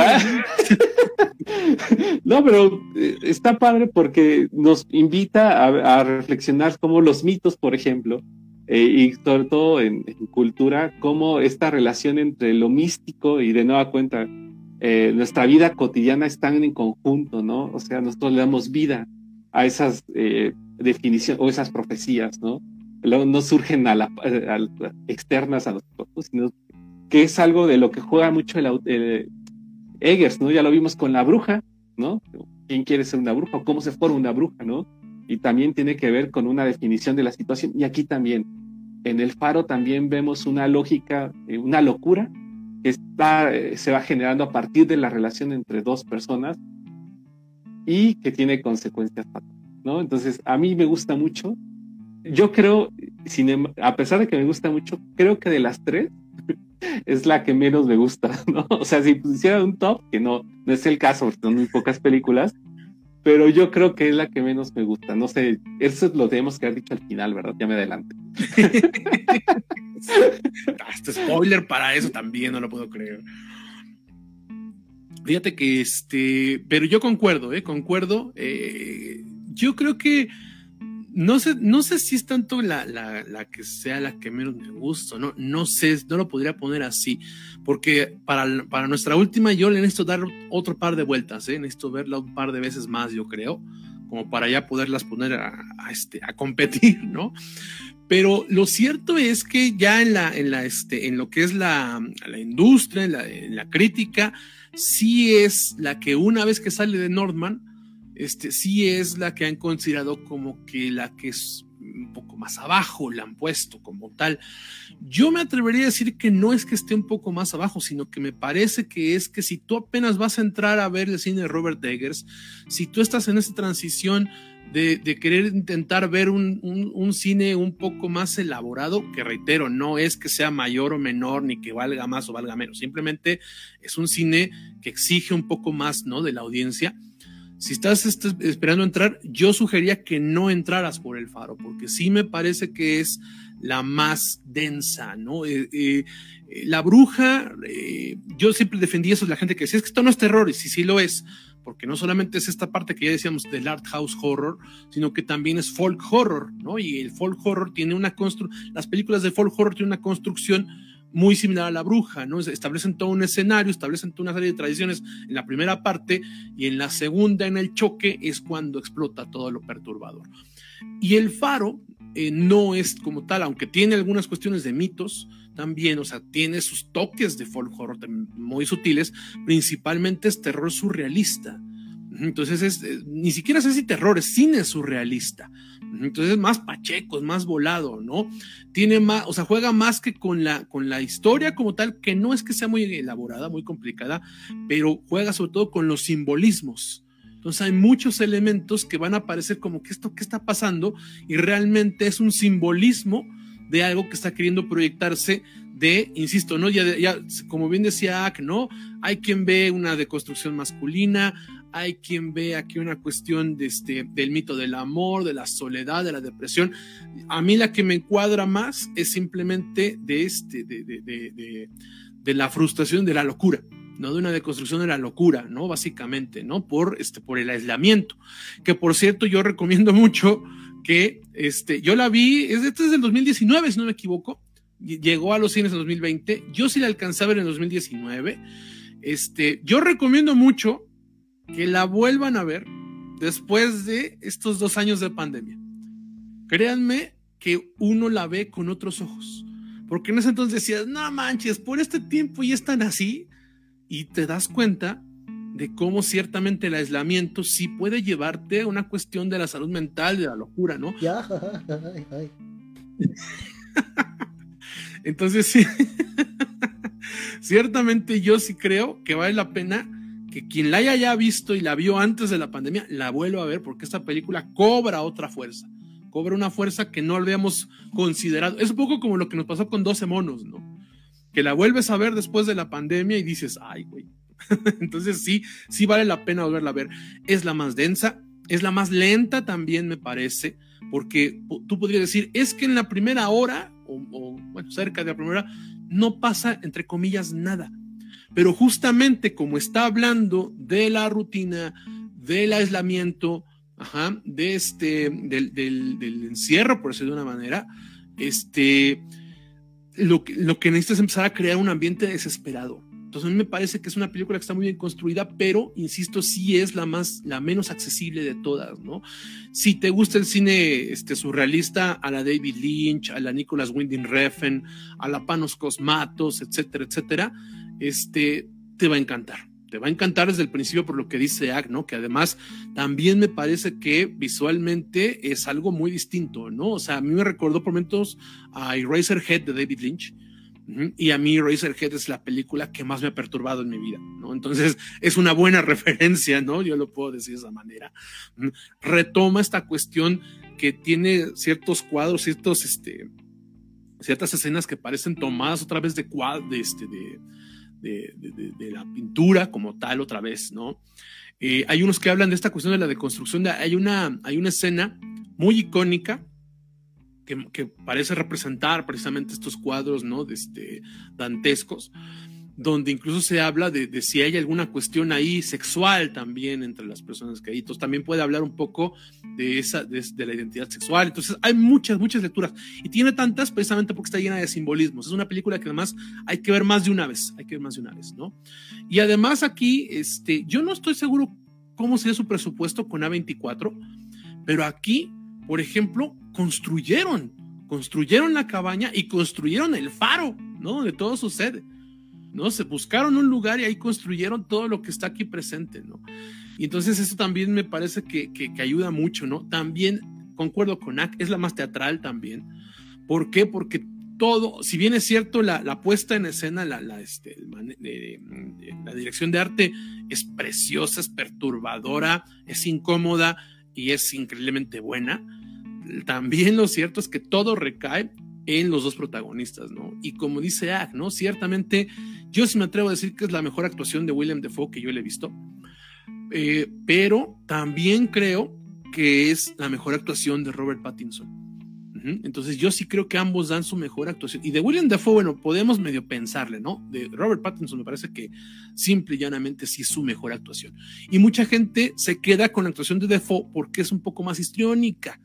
Ajá este, pero lo cierto es que la de Pattinson también es muy buena, eh, muy, muy buena, ¿no? O sea, sí me parece que están al nivel ambos, ¿no? O sea, eh, llama más la atención la de, la de Defoe, pero es igual de buena la de Pattinson. Entonces, este, insisto que esta película, bueno, las, todas las de Eggers, ¿no? Claro que platicamos y vamos a seguir repitiendo.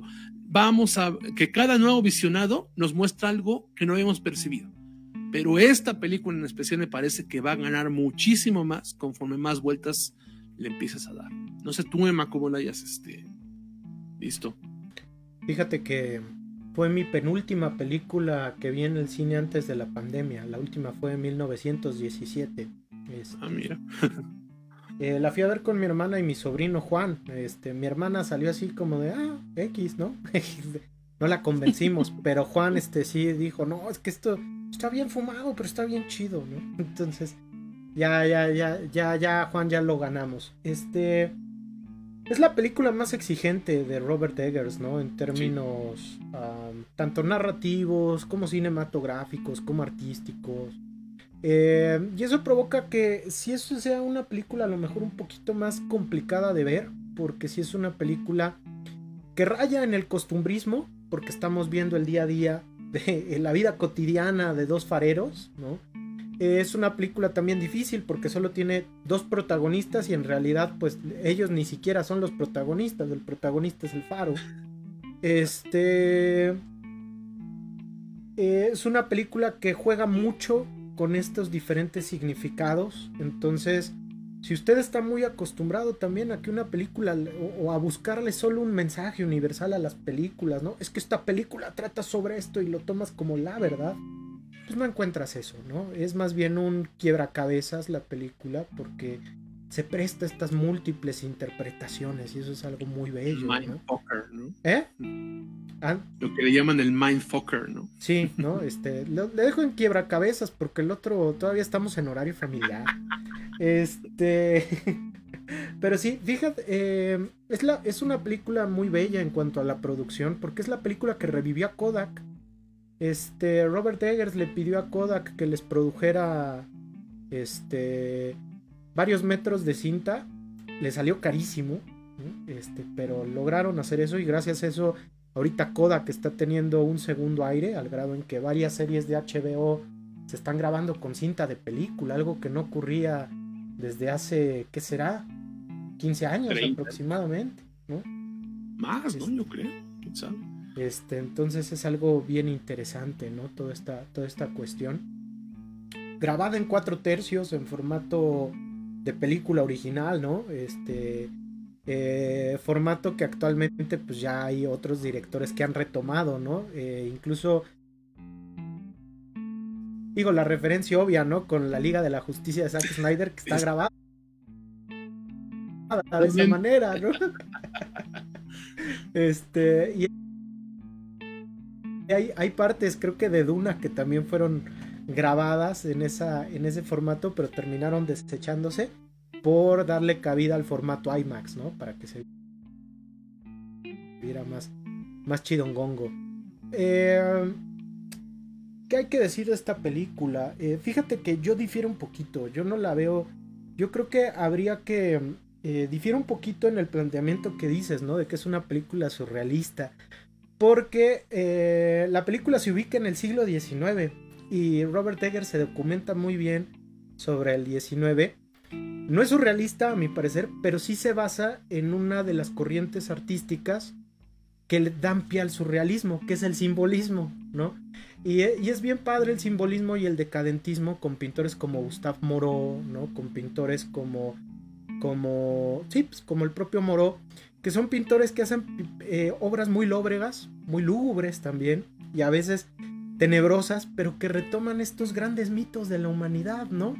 Estos grandes mitos que conforman toda esa hebra mitológica que compartimos como sociedad occidental, ¿no? Y ahí tenemos este, eh, grandes mitos como el mito de Prometeo, ¿no? Y, estas eh, es bien chistoso porque una parte de esta película nos habla del mito, del mito de Prometeo, ¿no?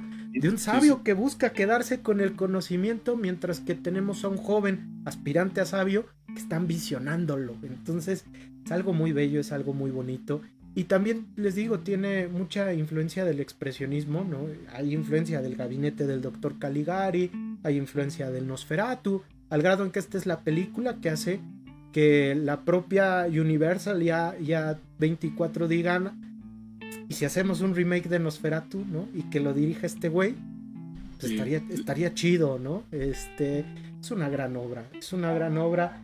Eh, nuevamente les digo, y concuerdo mucho contigo, Vlad, creo que si van a empezar a ver la filmografía de Robert Eggers, creo que no hay que empezar por esta. Este, no, no, no, dense, dense un tiempo y también véanla de la manera más relajada posible. Porque a, mí sí llegó un punto en el que a mí sí me incomodó bastante la película, ¿no? Y no en el sentido de de algunas escenas que pasan que tienen que ver con la identidad sexual, no, para nada. A mí me perturbó el ver cómo toda esta hebra mitológica todavía está súper presente en pleno siglo XXI, ¿no? Aunque queramos vernos muy racionales eh, y, darnos las de muy acá, pues toda esta hebra mitológica forma parte de nuestro ser. Y eso es algo bonito, pero al mismo tiempo, pues puede ser un quebracabezas, ¿no? Ya diría Vlad, un mindfucker. Entonces ahí está. El Faro, gran película, gran película y pues este. Híjole, este. Jamás había visto a Willem Dafoe hacerla de viejo pedorro y aquí se me cumplió el sueño. Qué cosa, ¿no? Yo, insisto, ¿eh? Sí, sí, este. Porque sí me puse a pensar luego en la filmografía de Willem Dafoe. No he visto todas, obviamente pero este, pero de las más reconocidas que tiene, a mí sí me gusta más aquí, o sea, sí me gusta más que en Nosferatu, sí me gusta más que en La Última Tentación de Cristo, sí me gusta más que en Spider-Man, este, El Regreso a Casa. Ah, sí. entonces, este, entonces, este, sí creo, yo sí insisto, ¿no? Creo que aquí es la consagración de Pattinson y yo me atrevo a decir que la mejor actuación de, de, de ¿no? Porque también pues yo antes decía que no es que era anticristo, pero no, creo que me gusta más. En, en Nordman sale poco, pero cuando sale sí está muy buena su actuación. Ah, sí. También, también de viejo pedorro. Es que, es que sabes qué pasa que King the Lighthouse tiene dos, pero sobre todo un monólogo que todo mundo dejó, que todo mundo dejó así impactado y que curiosamente este Lord Eggers en el guion lo remata con un chiste, ¿no? Pero este, pero, pero es muy curioso cómo ese monólogo que además algo que le llama que, se, que, que después vale la pena que cuando uno la revé se fije es que en todo el tiempo William Dafoe no parpadea. Entonces eso lo hace ver todavía más impactante, ¿no? O sea, porque se ve la tensión en su rostro. O sea, Eggers, ya hemos hablado de, su, dirección de arte, pero además el manejo que hace de, las expresiones, ¿no? La semana pasada hablábamos de eso de como una gran cualidad de, de Pierpaolo Pasolini, ¿no? Precisamente, ¿no? De hacer que, el lenguaje no verbal de los actores te muestre todas las sensaciones, te cause todos estos sentimientos, ¿no? Y Robert Eggers lo logra muy bien también vale, vale mucho la pena desmenuzar esta película, pero creo que los tres concordamos, ¿no?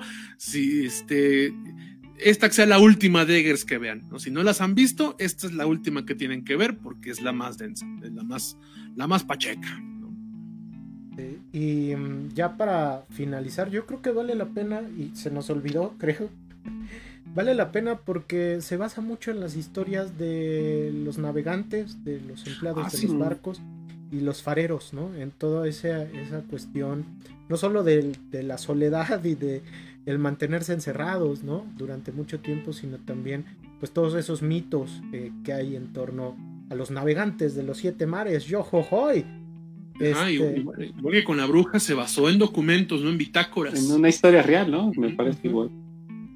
Sí, sí, entonces, gran película El Faro, gran bigote el de Robert Pattinson, gran barba la de William Defoe. ¿Qué les parece si nos vamos con la última? Y, y tomaban mezcal, ¿no? Nada más. Mezcal o sabe qué tomaban. Yo, yo creo que aceite de, aceite de ricino, yo creo. porque- Vámonos con la última, la última estrenada nada más y nada menos que el 15 de abril de mil, de mil, ¿eh? Del 2022. El hombre del norte de Northman, la película biográfica del gobernador de Nuevo León. No, no es cierto. De Northman. Película, eh, es bien interesante el trasfondo de esta película. Porque eh, a Robert Eggers le ofrecieron hacer una historia basada en vikingos. Pero Robert Eggers dijo no, porque pues los vikingos están de moda y también muchas cosas de la simbología vikinga han sido tomadas por grupos de ultraderecha, ¿no? Entonces, pues como que no, y también Sí. eh, eh, la, la imagen del vikingo se ha prestado a fomentar una masculinidad que en nuestros tiempos pues no tiene cabida, ¿no? Entonces, en un principio dijo que en él, ¿no? Le dijo a Universal, Universal le dijo, te pongo 100 melones de dólares, pero hazte una historia de vikingos.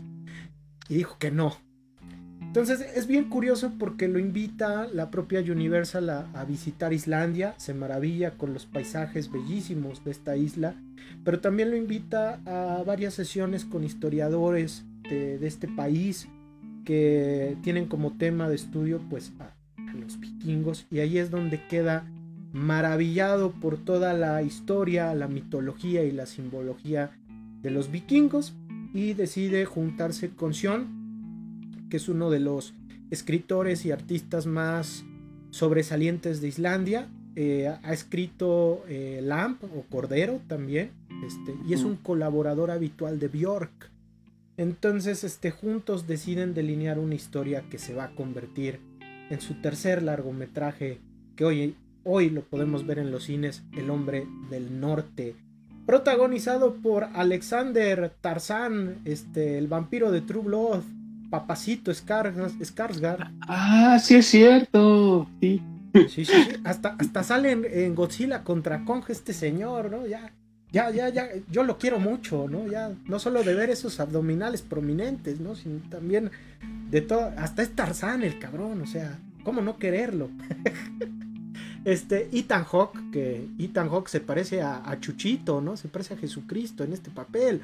Nicole Kidman, eh, Willem Dafoe, Bjork, que, aparece aquí en una, en personaje muy breve pero muy significativo y la increíble increíble Anya Taylor Joy película que nos habla eh, que se basa en la leyenda del príncipe vikingo Hamlet que curiosamente es el relato en el cual Shakespeare se basa para escribir una de sus tragedias más conocidas, ¿no? Hamlet, ser o no ser.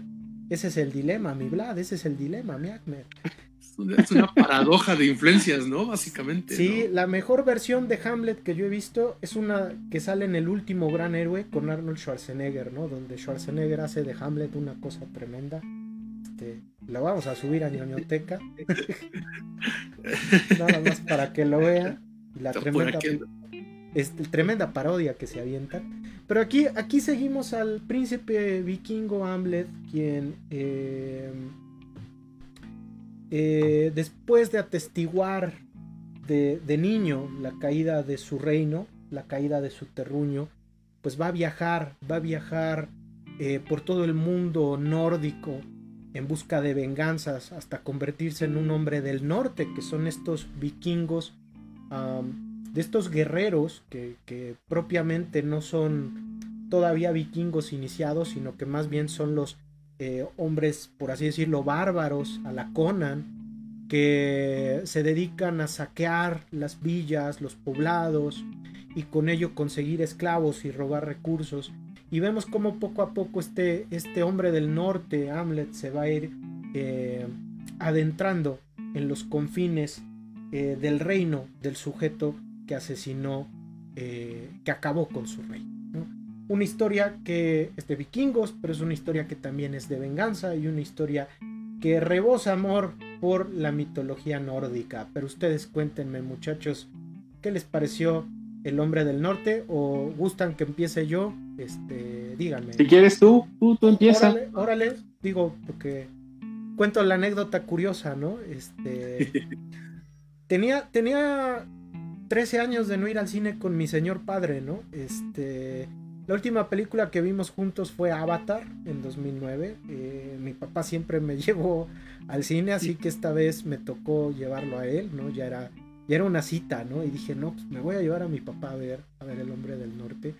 Quedamos maravillados, mi papá, este, realmente, mi papá es muy fan de los westerns, él, este, él, siempre quiso ser como Clint Eastwood, ¿no? Así, con el rostro así pero cuando vi esta película se quedó maravillado, ¿no? Eh, por el tremendo simbolismo, por las tremendas referencias a, los mitos nórdicos que hacen del hombre del norte algo, algo fascinante.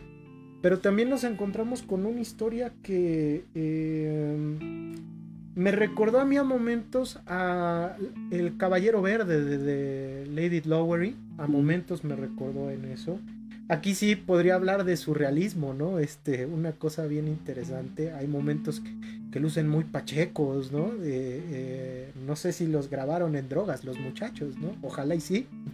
Y hay momentos donde eh, yo veo que es como una mezcla entre la serie Vikingos, mejor documentada es la película de Eggers que la serie, y a momentos veo como ciertas reminiscencias a cine ruso de los 70 e incluso, incluso a El Renacido de González Iñárritu. Una película que es de venganza, una venganza que es muy cruda, pero también es una venganza que tiene muchos giros de tuerca, ¿no? Y eso lo hace algo todavía más especial, ¿no? Justo cuando uno piensa que esto va a acabar bien, resulta que se vuelve una tragedia shakespeariana, ¿no? Incluso mucho más brutal que las que escribió el bardo inglés eh, Alexander Skarsgård, la verdad a mí como actor no me gusta, no me gustaba. Este, se me hacía un niño bonito, muy guapo y todo, ¿no? Muy mamado, ¿no? La verdad, o sea, dan ganas de abrazarlo, ¿no? Pero no se me hacía buen actor. Este, aquí sí, aquí sí digo, este güey si lo pones a hacer un papel serio, probablemente sí te dé el ancho. El trabajo físico, ¿no? o sea, hay una parte donde se ve mamadísimo. Es un papel muy físico. Eh, es su onda. El propio eh, eh, Skarsgård ya ha dicho en entrevistas que le, ha que le ha costado consolidarse en Hollywood porque la gente lo ve demasiado guapo, ¿no? Entonces, este eh, dice que resulta a veces intimidante para ciertos roles porque es un tipo de como de 1.95, eh, tiene bolas en las bolas, ¿no? Este, es muy guapo, entonces verlo en estos papeles donde eh, está en crudo, está sucio, muy físico. No, aquí sí parece como de dos metros, ¿eh? O sea, sí te da la impresión de que vive dos metros. Sí, no, está enorme el cabrón. Sí anda por eso, ¿no? No sé cuánto mida, pero sí se anda por eso. Pero Arriba de 1.90 sí está. Sí, pero aquí sí actúa. O sea, aquí, aquí no lo vemos como en True Blood, que luego en las últimas temporadas de True Blood daba mucha hueva. Aquí sí, aquí, sí, este, sí le echa ganas.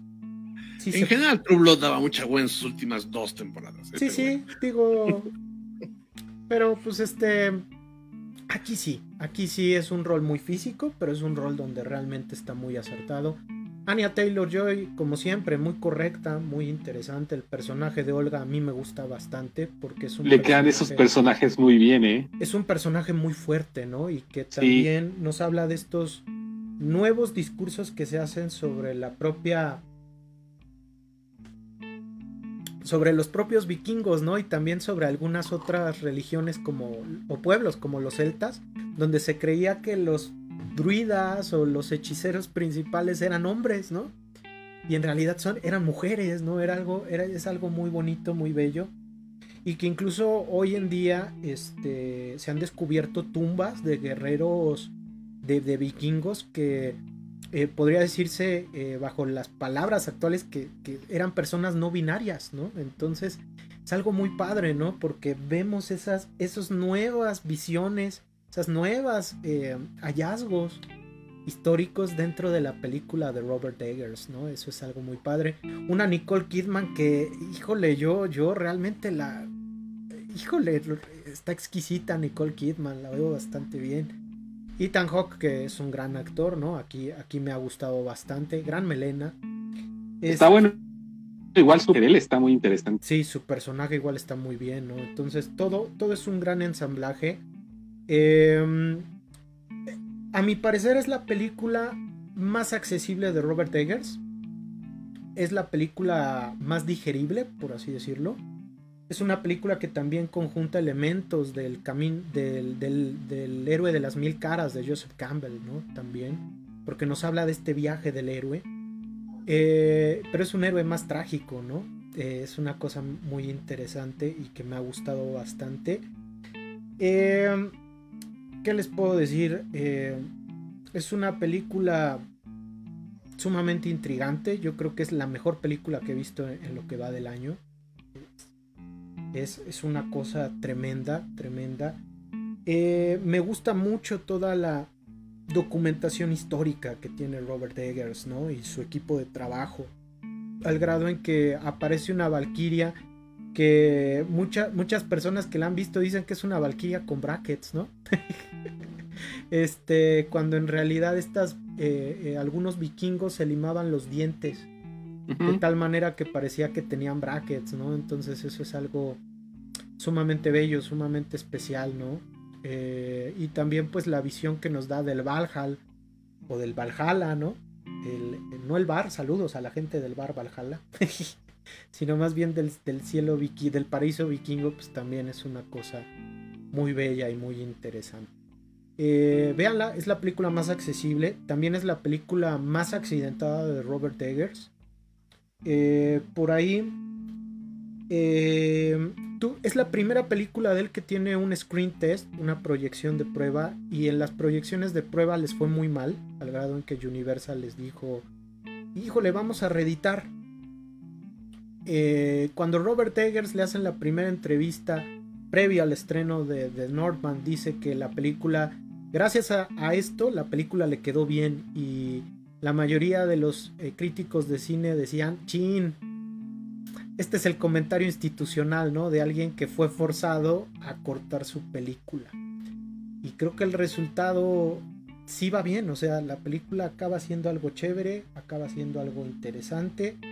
Hay gente que ya, ya me ha dicho, eh, creo que no es la película que más me gusta de él.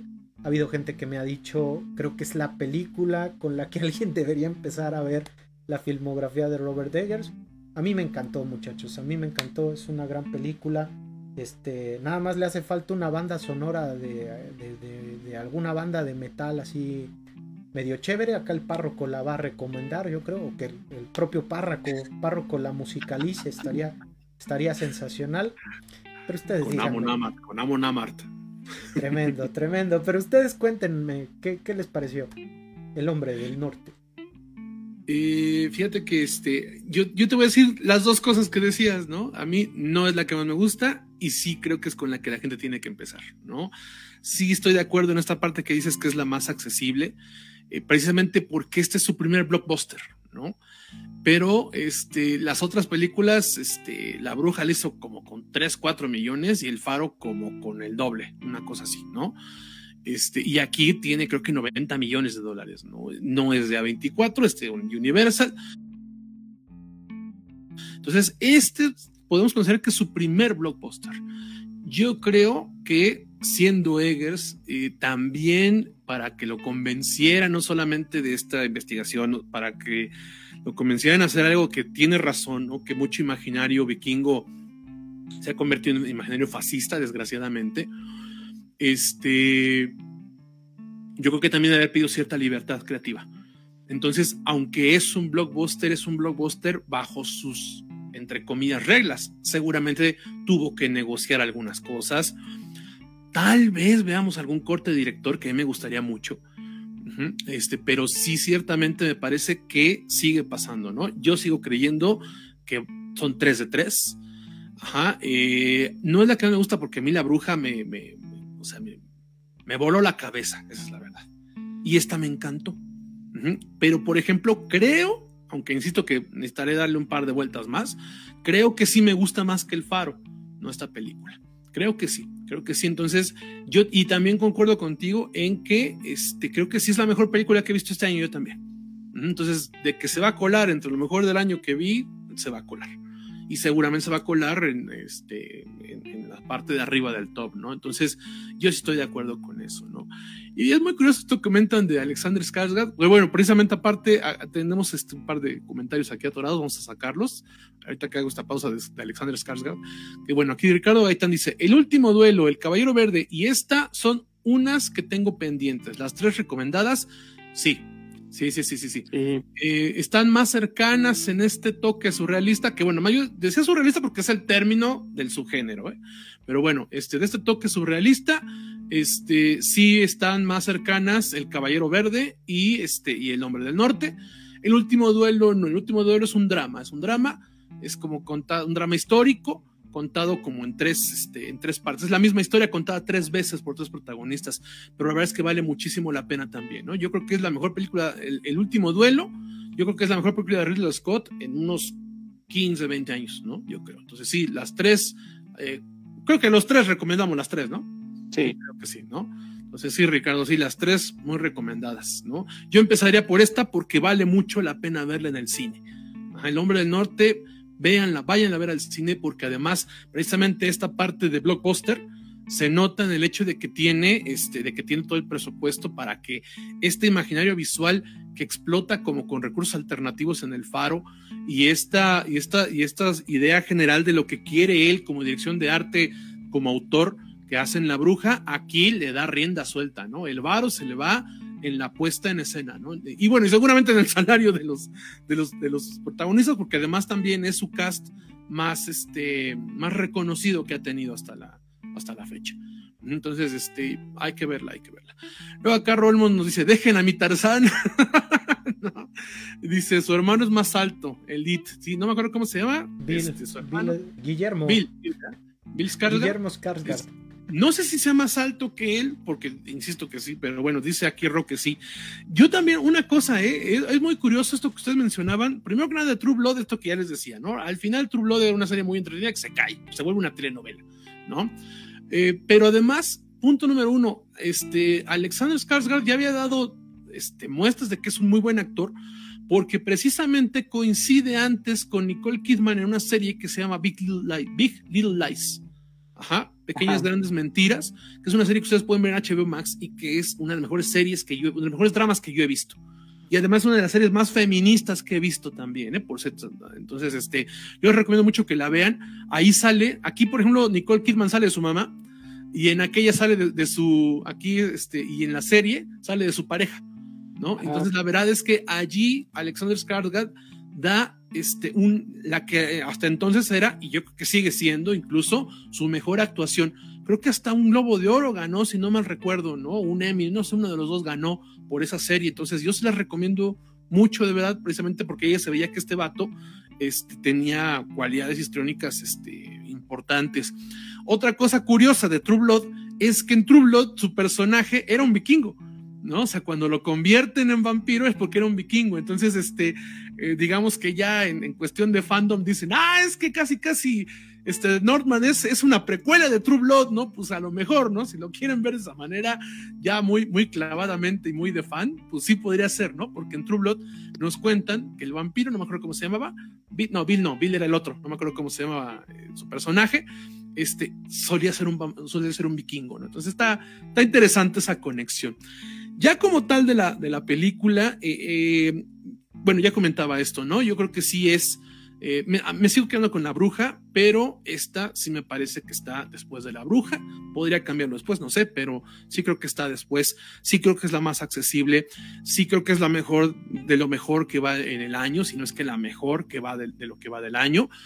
Este, y tengo que decir una cosa también con el faro, justamente esto que comentaba ahorita Ahmed, de que, de que se hablaba de que es un estudio de las masculinidades, etcétera y de que en su momento se hablaba de este discurso de que a lo mejor había hecho un paralelismo entre esta visión de lo femenino en la bruja y de lo masculino en el faro, me parece que encaja mucho mejor aquí, porque toda, absolutamente toda la película, aparte de esta paradoja de influencia con Shakespeare, ¿no? Porque, insisto, Shakespeare se basa en el mito nórdico uh, para hacer Hamlet, y, este, y, El hombre del norte se basa en Hamlet de Shakespeare para hablar de ese mito nórdico.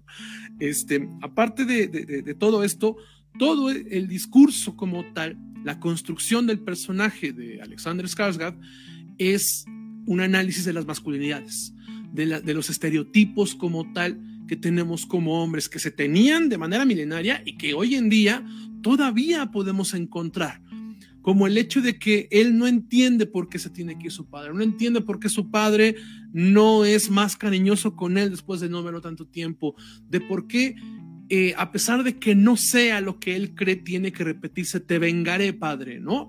Que, que es algo que le imponen, que precisamente en el personaje de, de, este, de William Dafoe, en esta conexión, este, una imagen muy bonita, ¿no? De que habla precisamente de, la carga que tiene ancestralmente en su árbol genealógico, básicamente, ¿no? Este, que es el, realmente el, no me acuerdo cuál es el nombre del árbol, este, este, Joten, no, Joten, no me acuerdo, disculpen, en la, en la mitología vikinga, ah, pero que habla precisamente de cómo él tiene que cargar con todos los estereotipos y con todas las imposiciones que tiene él como hombre él no es este personaje. Y precisamente hay una escena eh, en donde aparece Bjork como 30 segundos, ¿no? Este, bueno, realmente son como 5 minutos, ¿no? Pero insisto, te venden a Bjork, el gran regreso de Bjork, realmente Bjork está casi, casi, este, de cameo, ¿no? Pero este, en esa parte precisamente, a mí me gusta, me gustó mucho eso, no solamente porque técnicamente es un plano secuencia increíble, sino porque al final de este nos habla de cómo él está cargando algo en lo que no cree, que no quiere ser, pero que tiene que continuar. Es decir, la venganza no como algo eh, primitivo o natural, sino como una imposición social del el linaje de su familia, de un padre al cual, con el cual no está conectado y que más adelante, sin entrar en spoilers, nos damos cuenta cuál termina siendo el papel real ¿no? de, de, de su padre eh, en su familia. Entonces, a mí me gustó mucho eso. Me parece que además de todo, es un tratado de masculinidades la película. Es una demostración de cómo vamos creciendo y con toda la carga que vamos teniendo como hombres. E insisto, estamos hablando de un mito de hace, de, hace miles de años, pero que hoy en día todavía muchos hombres tenemos que vivir con ello. Entonces, toda la película trata de eso y está disfrazada precisamente de una película de venganza de un mito este, folclórico, de un mito escandinavo como tal, perfectamente desarrollado, con actuaciones brutales de todo mundo otra vez, ¿no? A mí también me encantó el personaje de Anya Taylor-Joy.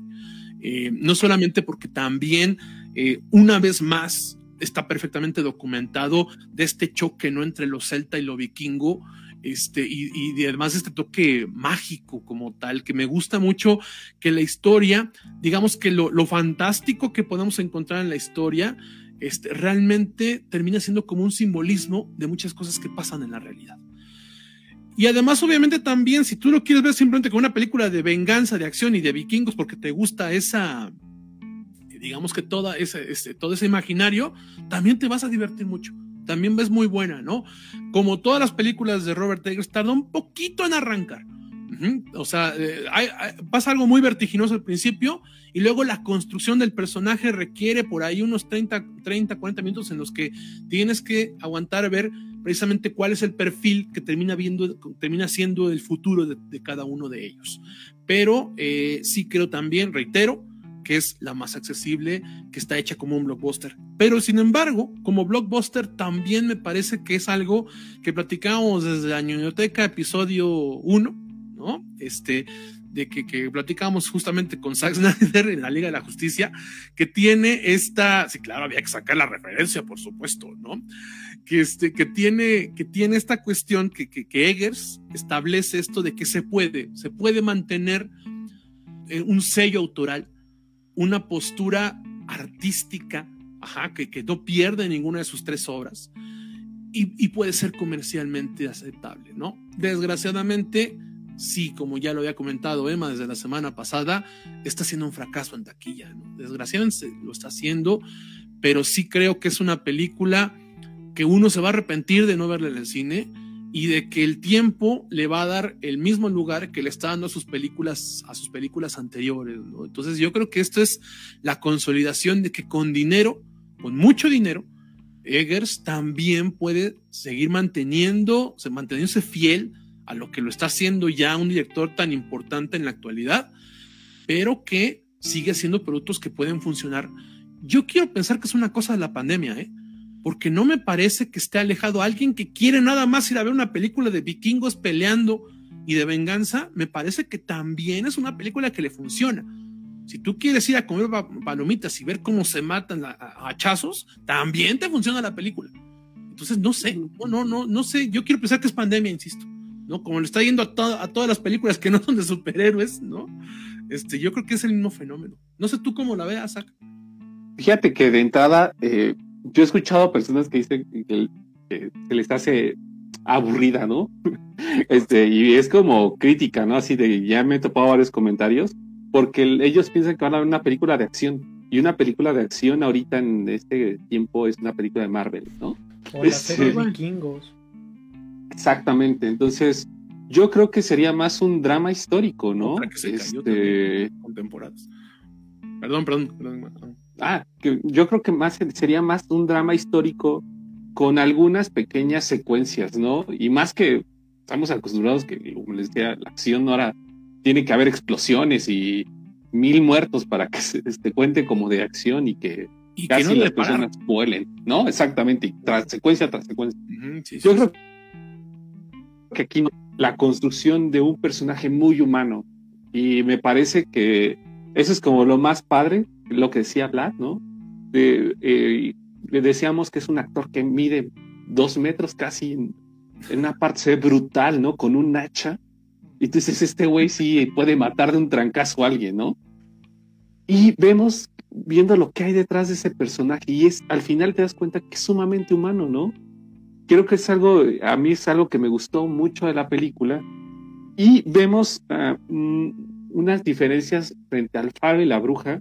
Por ejemplo, en La Bruja veíamos a una familia que llegaba al bosque, ¿no? Literal una chocita y el bosque, donde estaba el mal. En el faro veíamos a dos personas en un faro y en una isla, con este contexto de la naturaleza, ¿no? También presente, igual que en La Bruja. Aquí vemos eh, una isla y un montón de personas, ¿no? Yo creo que es algo muy diferente respecto a las otras películas. Aquí hay muchos extras, ¿no? Eh, de hecho, la fotografía es más panorámica en unas partes, pero también está la naturaleza, el volcán, por ejemplo. También, eh, también aparece nueva cuenta el, eh, la simbología sobre la, las profecías, pero con Eggers sucede algo bien interesante. Eh, sus personajes tienen la opción, tanto la bruja eh, tiene la opción de elegir si quiere ser la bruja, en el faro está la opción de elegir, y aquí también está la opción de elegir Superman más, más marcada, ¿no?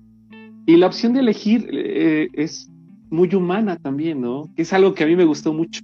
No, o sea, eh, regularmente vemos que la profecía es algo que lo tienes que cumplir porque los dioses lo dicen aquí no. Aquí se juegan la moral, si se dan cuenta, está en mis Lo que les decía, hay una vinculación mágico-religiosa con la vida cotidiana bien padre, ¿no?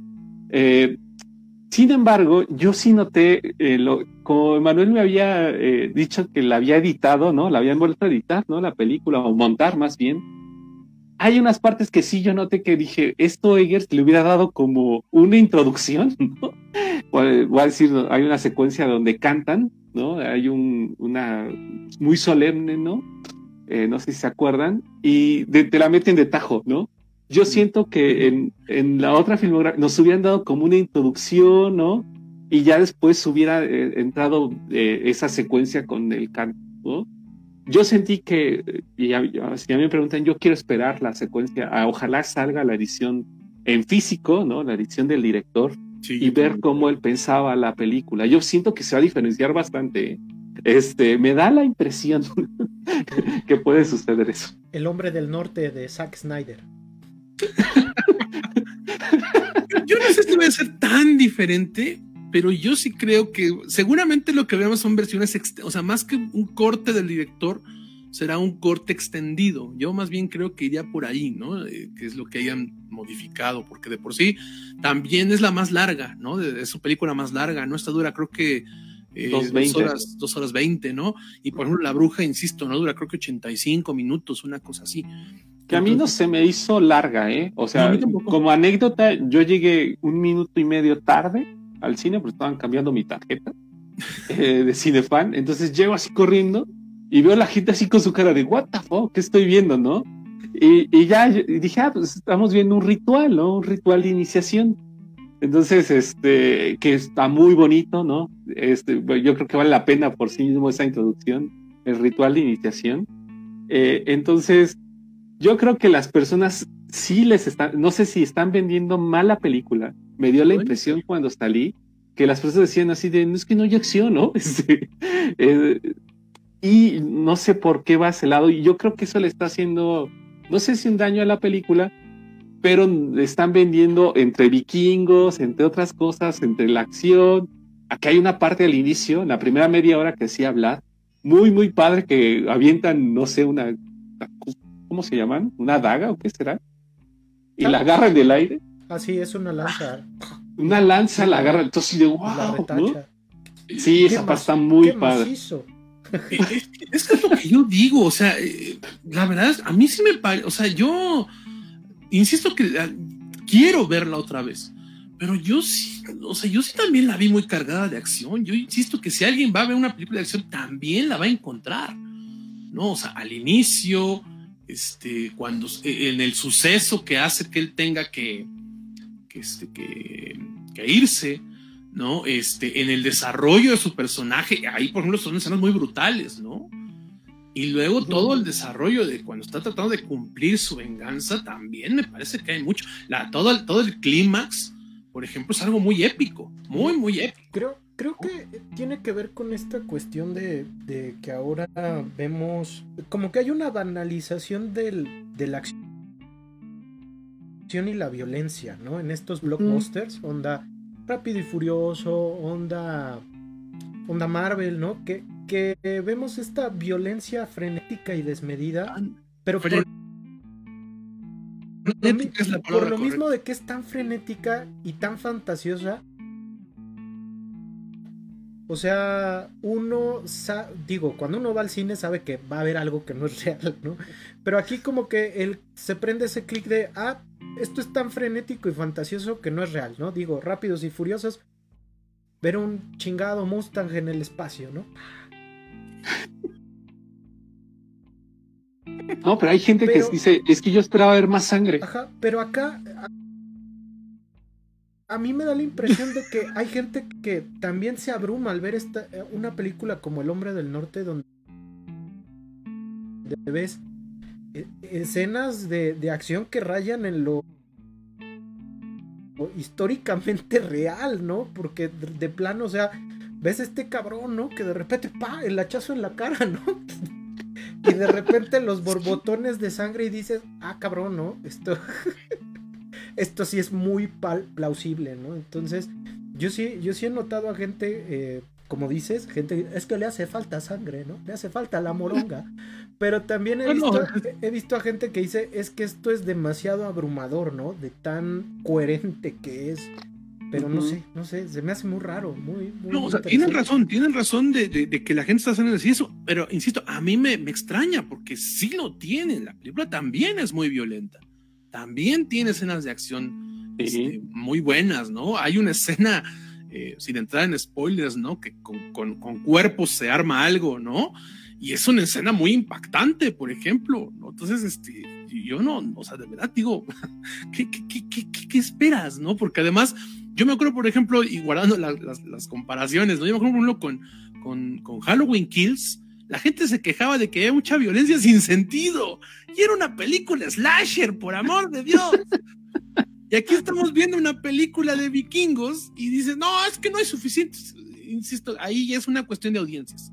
No me parece, o sea, no es aquí la postura de Cienfilo Mamador de que no, Eggers no se equivoca. No, no, no. Pero sí me parece que esto, el quejarte de que esta película no tiene suficiente acción o suficiente violencia, es una, es una incoherencia de la audiencia, honestamente. Sí, lo veo de esa manera. Yo nada más para terminar, me gustaría terminar con eh, qué bien marca el aspecto simbólico, ¿eh? tanto la espada, por ejemplo, eh, la actuación de Anya Taylor en su personaje de Olga, les decía que a mí me gusta mucho porque le quedan muy bien los personajes, ¿no? O sea, con una mirada, con la mirada te da a entender como muchas cosas, ¿no? Y, y aquí hay, si ven la, yo recomendaría ver La Bruja, ¿no? También, porque me acuerdo mucho La Bruja, esta noción de las mujeres con la naturaleza, también aquí está muy presente, ¿no? Este, y es muy importante en el desarrollo, ¿no? Y ya hacia el final también. Entonces, yo nada más para terminar, a mí sí me gustó mucho. Yo creo que vale igual, creo que la mejor película que he visto hasta ahorita del año, ¿no? De las que se han estrenado. Y me parece que hay que darle una segunda eh, oportunidad, ya sea a verla en el cine, que vale muchísimo la pena en el cine. Este, y yo sí esperaría la edición del director. ¿eh? Yo siento, ojalá, por las otras películas que hemos visto, yo sí siento que le hacía, hay cosas más culturales, con aspectos más culturales que aquí no se explotan tanto. Y conociendo al propio guionista, ¿no? Lo vimos en LAMP. En LAMP da como mucho, introduce bastante para presentarte algo. Y yo sentía que aquí faltaba, faltó eso, ¿no? Este, a, ver si, si me equivoco, ¿no? Ahí está, ahí está. Si ustedes quieren ver una película de vikingos, de venganza, con muchos desnudos. No, no, no, pero sí, no, no, no. Bueno, están diciendo, que otro desnudo. De hecho, están removiendo digitalmente este, los penes, ¿no? Sí, una cosa tremenda. Lo que, están, ajá, que en algunas en algunas partes, en, algunos países están removiendo los penes digitalmente. ¿Cómo crees? Yo quiero una. las, no, las espadas.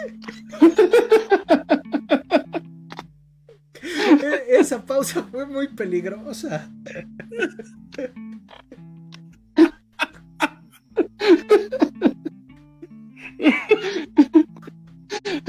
En fin. Bueno. Este, aquí, aquí haces el comercial del canal que no nos patrocina, pero hacemos que nos patrocina.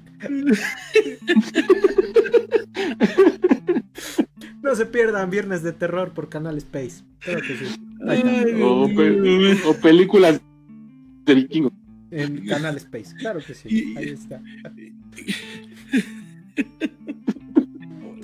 Yo no me acuerdo ni qué iba a decir.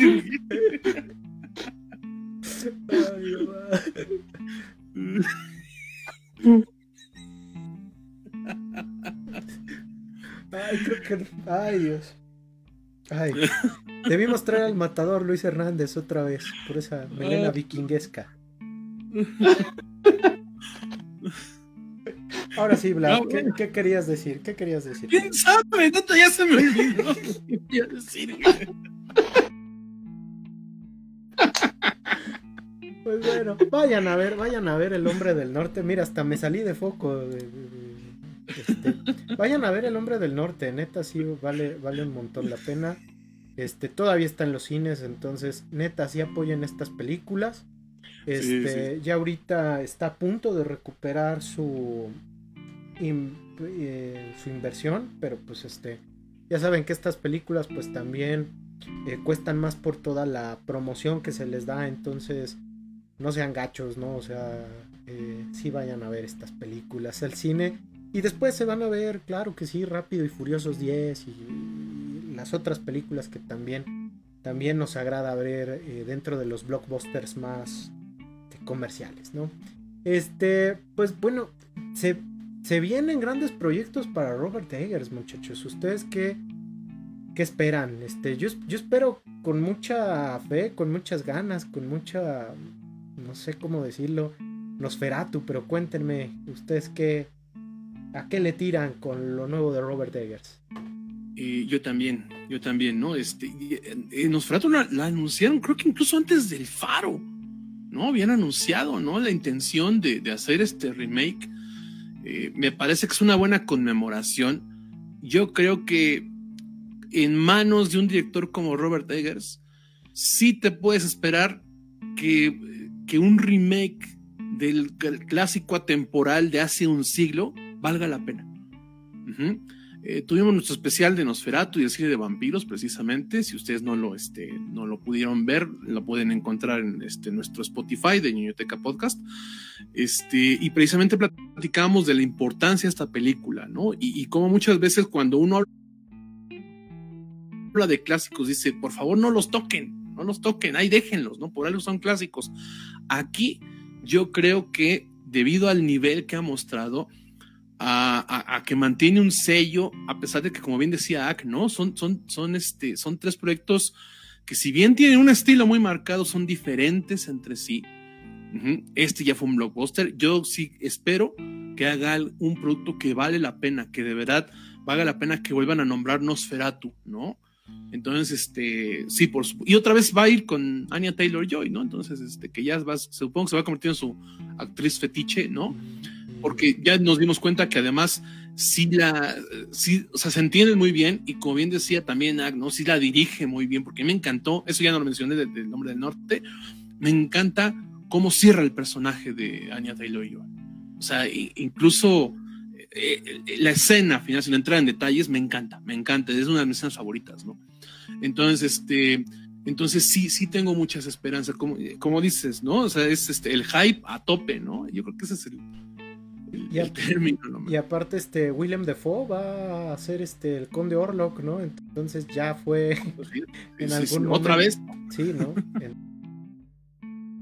Entonces, qué bonito, qué bonito ver a, Don Willem y ojalá ya tenga su Oscar. ¿Tú, qué, qué, qué esperas de este Nosferatu de Robert Eggers? Pues yo me voy a esperar por porque yo creo que Eger lo que hace es este, sorprendernos porque no nos entrega nunca lo que pensamos que nos va a entregar, ¿no?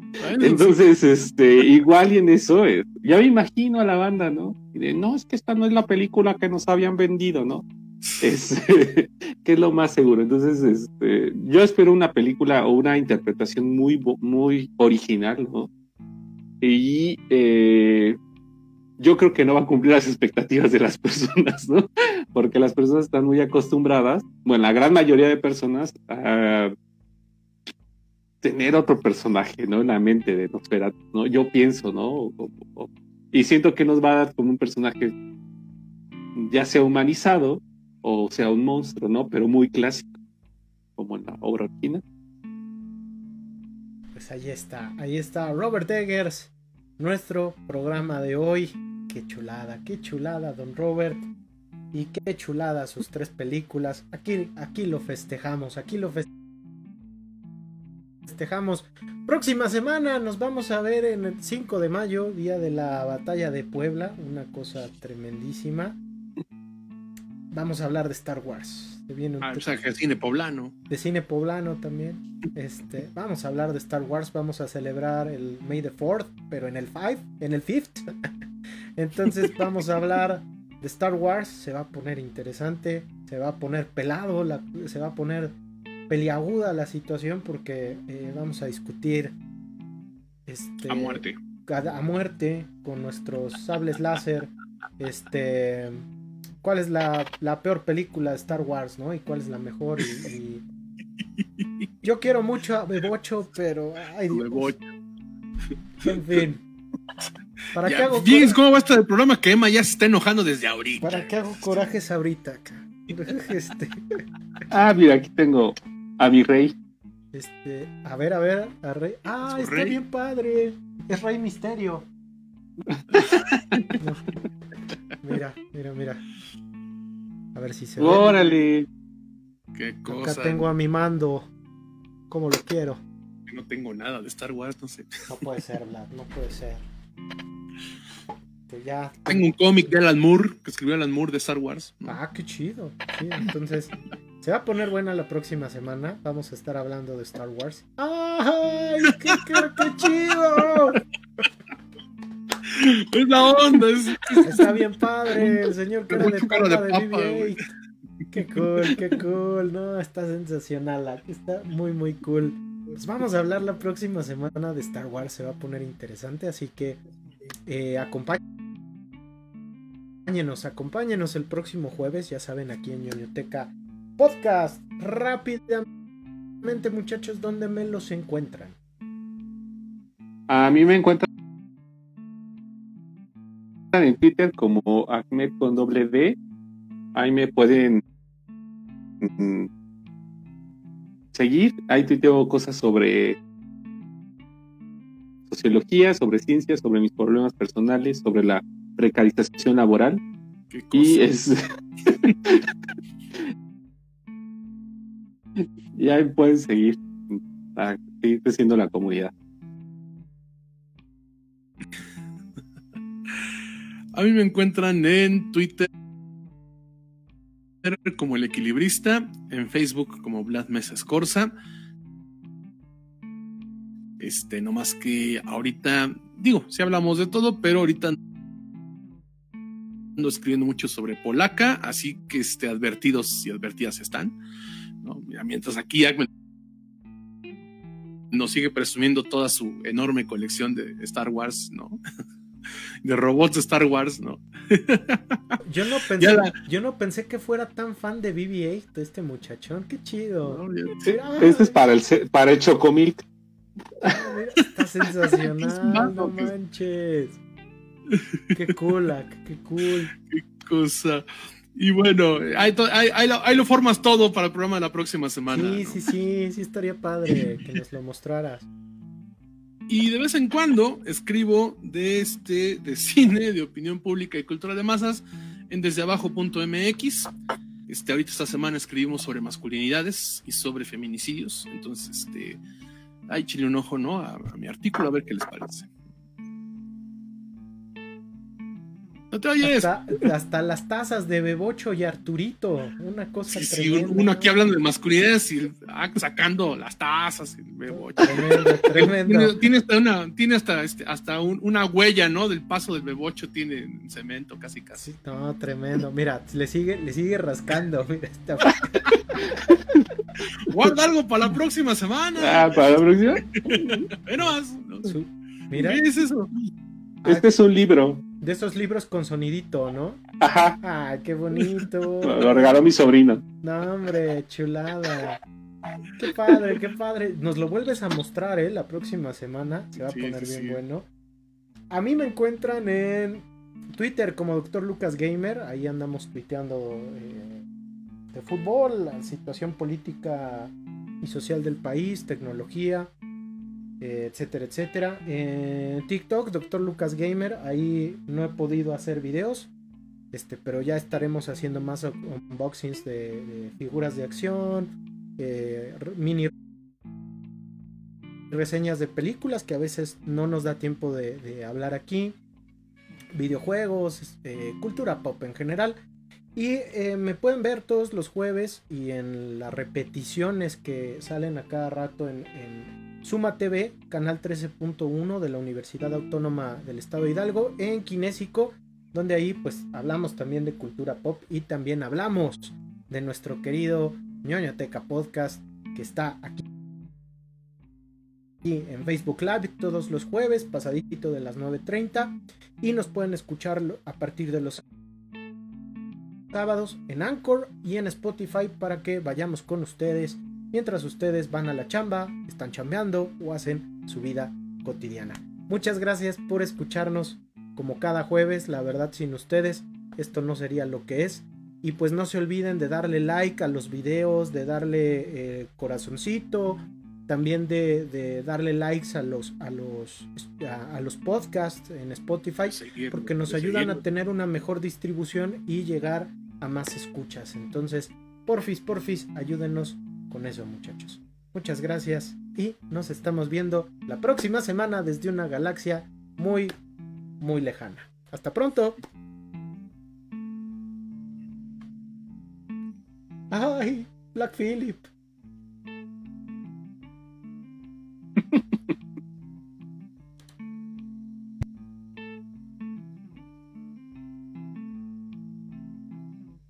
Pasito perrón de Black Philip.